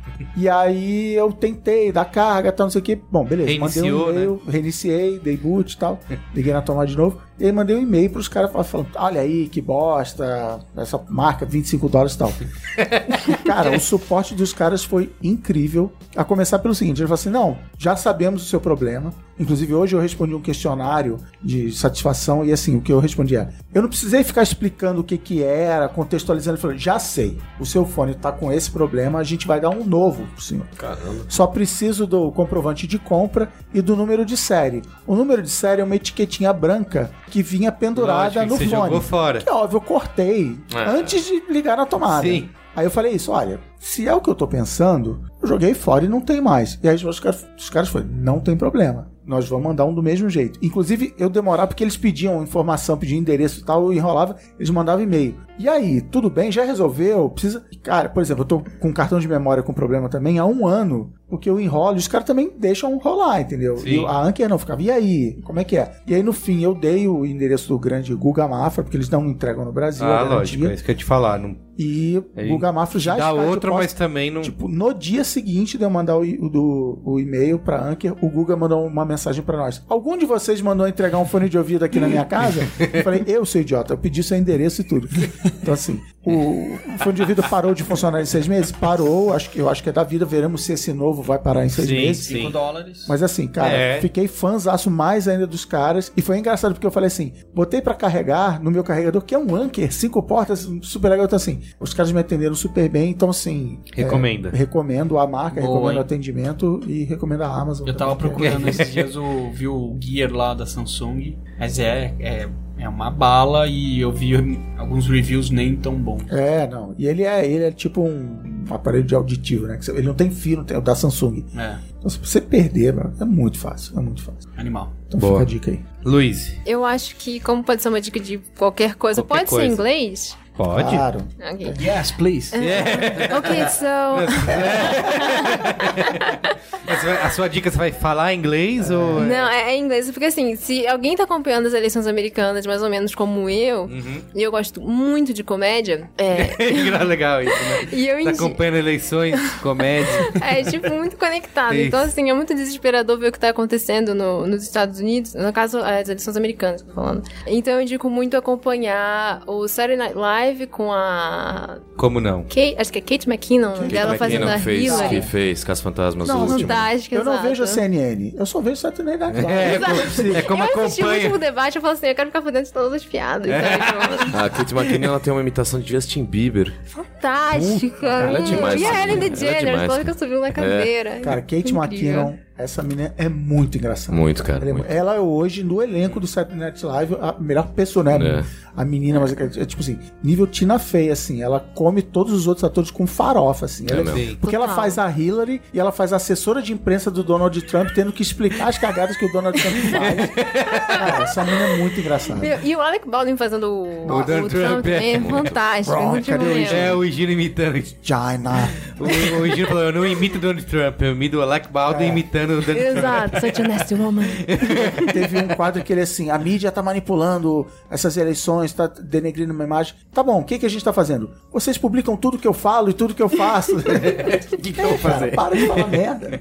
E tem uma página do Facebook, eu não sei se tem canal do YouTube também, mas eu descobri pelo Facebook chamada Super Deluxe. E eles são de comédia também, mas é meio mais fora da casinha um pouco. E um, um dos meus comediantes favoritos, que chama Peter Serafinovics, ele é britânico, tá fazendo umas. Ele pega os vídeos do. No caso, ele fez um com o Super Deluxe, mas ele faz no canal, na página dele também. E ele faz um Sassy Donald Trump. Ele dubla o Donald falando o que ele fala, mas falando de jeito meio Sassy, sabe? Meio. Ai, ai, Ah, bom. duas indicações pra você rir no desespero que são as eleições americanas. É o Super Deluxe e o Saturday Night E o Live. Muito Saturday. Night Live, ele, ele historicamente, os melhores anos dele são os anos de eleição americana. Que todo mundo, quem é fã de Saturday Night Live, assim, ah, não é mais igual Como era àquele, antigamente, como era é. antigamente. Aí vem um ano de eleição, a galera fala, puta, voltou. É.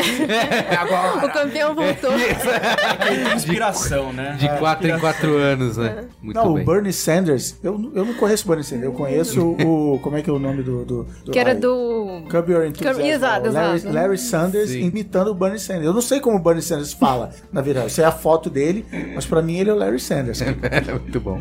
Santini. Olha, você me deu uma ideia, pensando aqui em comédia, é... Que bom. Uma, uma série do Netflix que eu acho... Eu não sei se vocês conhecem ou assistem, eu acho ela meio underdog, assim, que eu amo, é minha favorita hoje, que é BoJack Meu The Deus, Horseman. Bojack Horseman. É a melhor coisa Netflix. BoJack The E Horseman. e a Suda, se estivesse aqui, também É, ia tá, compartilhar. Cara, é eu sou fã, assim, eles é, Nonsense, tá agora na foi a terce- terceira temporada, Terceira temporada. acabaram de lançar, eu terminei de assistir. Eu nunca assisti nenhum. É, é espetacular porque eu adoro como eles misturam uma ironia gigantesca. Então ele é comédia na base, mas ele é super dramático. Tem episódio que termina que eu saio mal. Pensando, o que, que esse cara tá fazendo? era pra E ele é um cavalo. E é um, é um desenho. E é muito bom. É um, é um é, tem isso, né? É um desenho que o Um cara é um cavalo, cavalo. e que o o universo lá que eles vivem, a realidade, animais e humanos são a mesma coisa. Então, assim, estamos aqui na mesa Tanto conversando faz. e tem um gato cara- e tem um, um canário do outro lado. E eles têm os, os trejeitos de- dos bichos, tem umas coisas instintivas, mas o assunto é sério, a gente tá falando de negócios. E, aí, por Mas o exemplo, tem o, tá pingu, o, pingu- comer o um- dono da, da editora é um pinguim, sabe? tem, tem muita sutileza, mas o, o personagem ele é muito profundo. Eu, puta, é sensacional. E aí, como toda boa série, o perfil de Instagram do BoJack é maravilhoso. E todos Ah, eu quero ver. Eu não- até hoje eu não dei uma. E vale dizer que o desenho, a arte, é de uma mulher, que era amiga do Rafael, Ah, é? é, que Não é o sabia. criador, então é o conceito tudo dela, então, sei lá. Eu acho que isso é uma informação bacana, ela é uma grande artista. Porque o, o BoJack tem muitas piadas visuais, né? Muitas, E, muitas. Tipo, é do departamento Tem um dela. episódio, inclusive, é, que é na terceira, então vai demorar um pouquinho, mas é um episódio que ele é inteiro debaixo da água. E é isso. E ele é um não tem- cavalo. não, e, não, e não tem diálogo, porque é debaixo da água. Então, Lógico. 30 minutos, que é só nas interações, só no desenho. É magnífico. Você tá falando dessa série que é comédia, mas você fica assim, uma que é- acho que já deve ter sido um colega boa meu, se não é fica, é o- a série Louie, do Louis C.K. Cara, você, acaba e você fala assim, aí você não deu uma risada o, te- o episódio você fala, É, cara, Eu tô mal. o que aconteceu agora?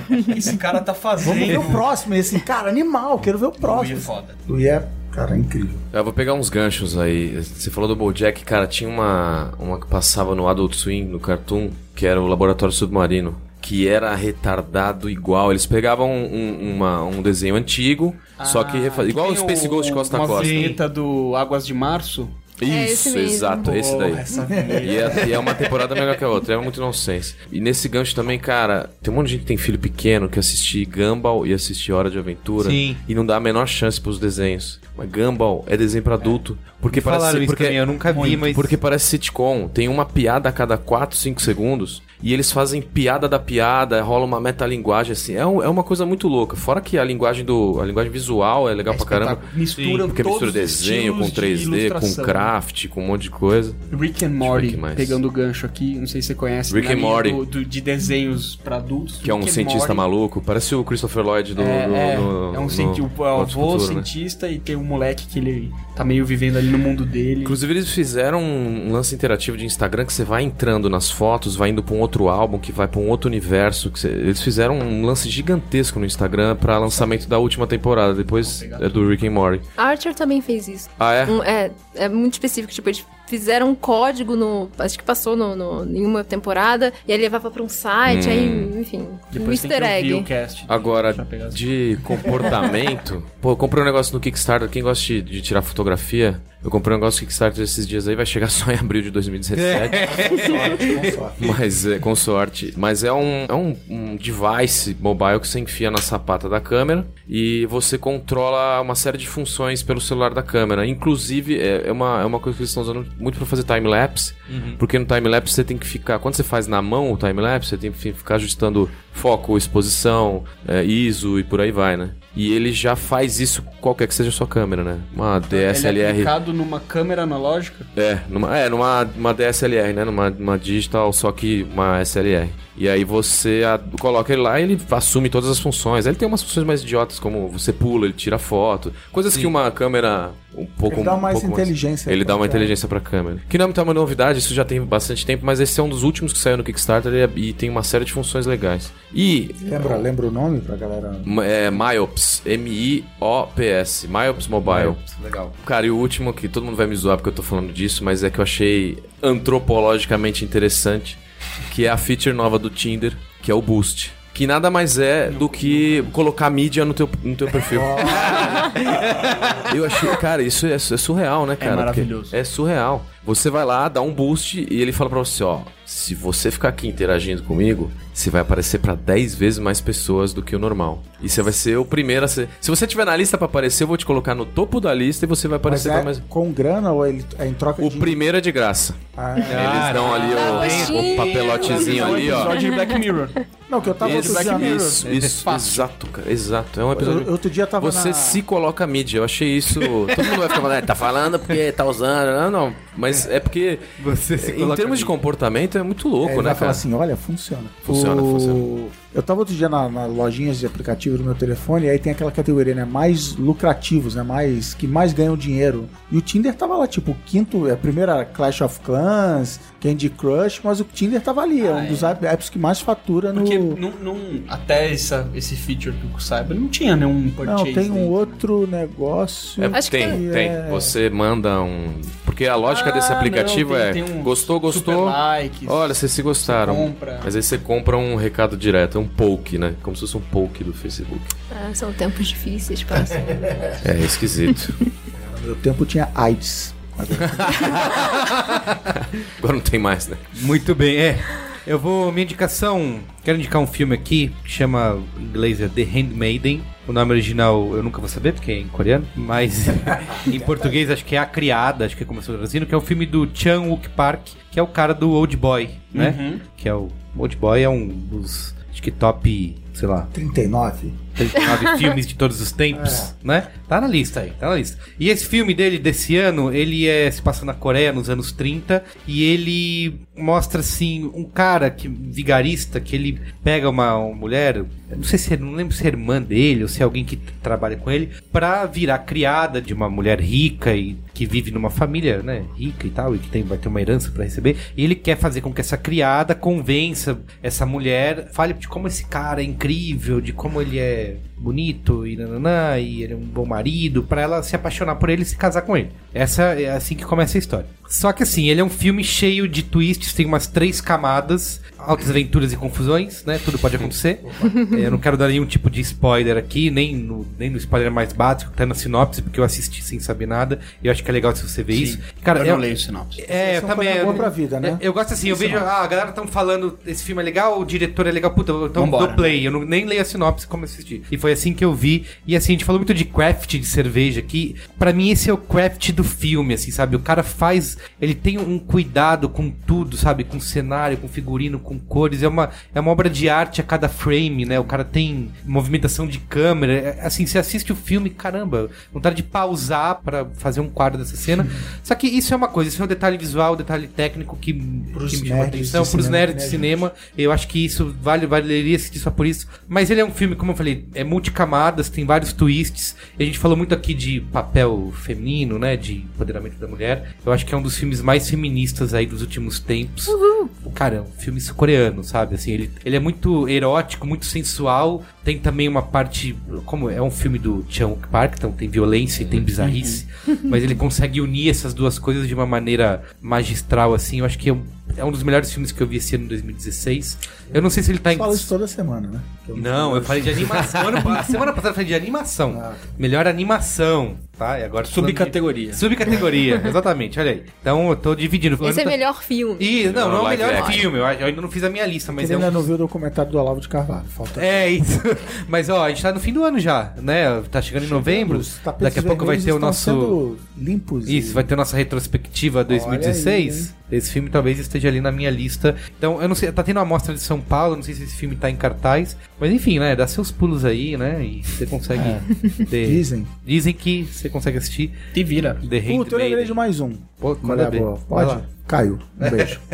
Pode ser um qual é a boa que eu ainda tô pela metade? Pode, ué. É um documentário de um cara que eu não vou lembrar o nome, Adam Curtis, talvez? Adam Curtis. Chamado Hypernormalization. Sim, sim, sim. Hypernormalization. Sim, sim, sim. Que ele é um jornalista muito louco da, da BBC de Londres, ele trabalha muito com a BBC. E ele, cara, é a famosa aula do mundo atual. Ele, ele, ele vai durante duas horas e meia É um Black Mirror de verdade, né? é, é. Da E como realidade. eu sou pai de família, eu tô vendo a prestação. Sim, lógico. Mas ele eu começa lá isso. atrás, ele começa na. Tipo, na, a crise da Síria, o Donald Trump, o Brexit, por que, que os aluguéis são altos. Ele vai lá atrás e fala assim: ó, era uma vez, Nova York, 1975, e aconteceu isso. Aí, enquanto isso, em Damasco, na Síria, aconteceu essa outra coisa. Ele vai conectando, conectando, conectando, conectando. E ele. Eu cheguei nesse documentário por um vídeo que talvez vocês já tenham visto, que foi publicado pela Vice, que é tipo uma versão de 3 minutos dessa historinha.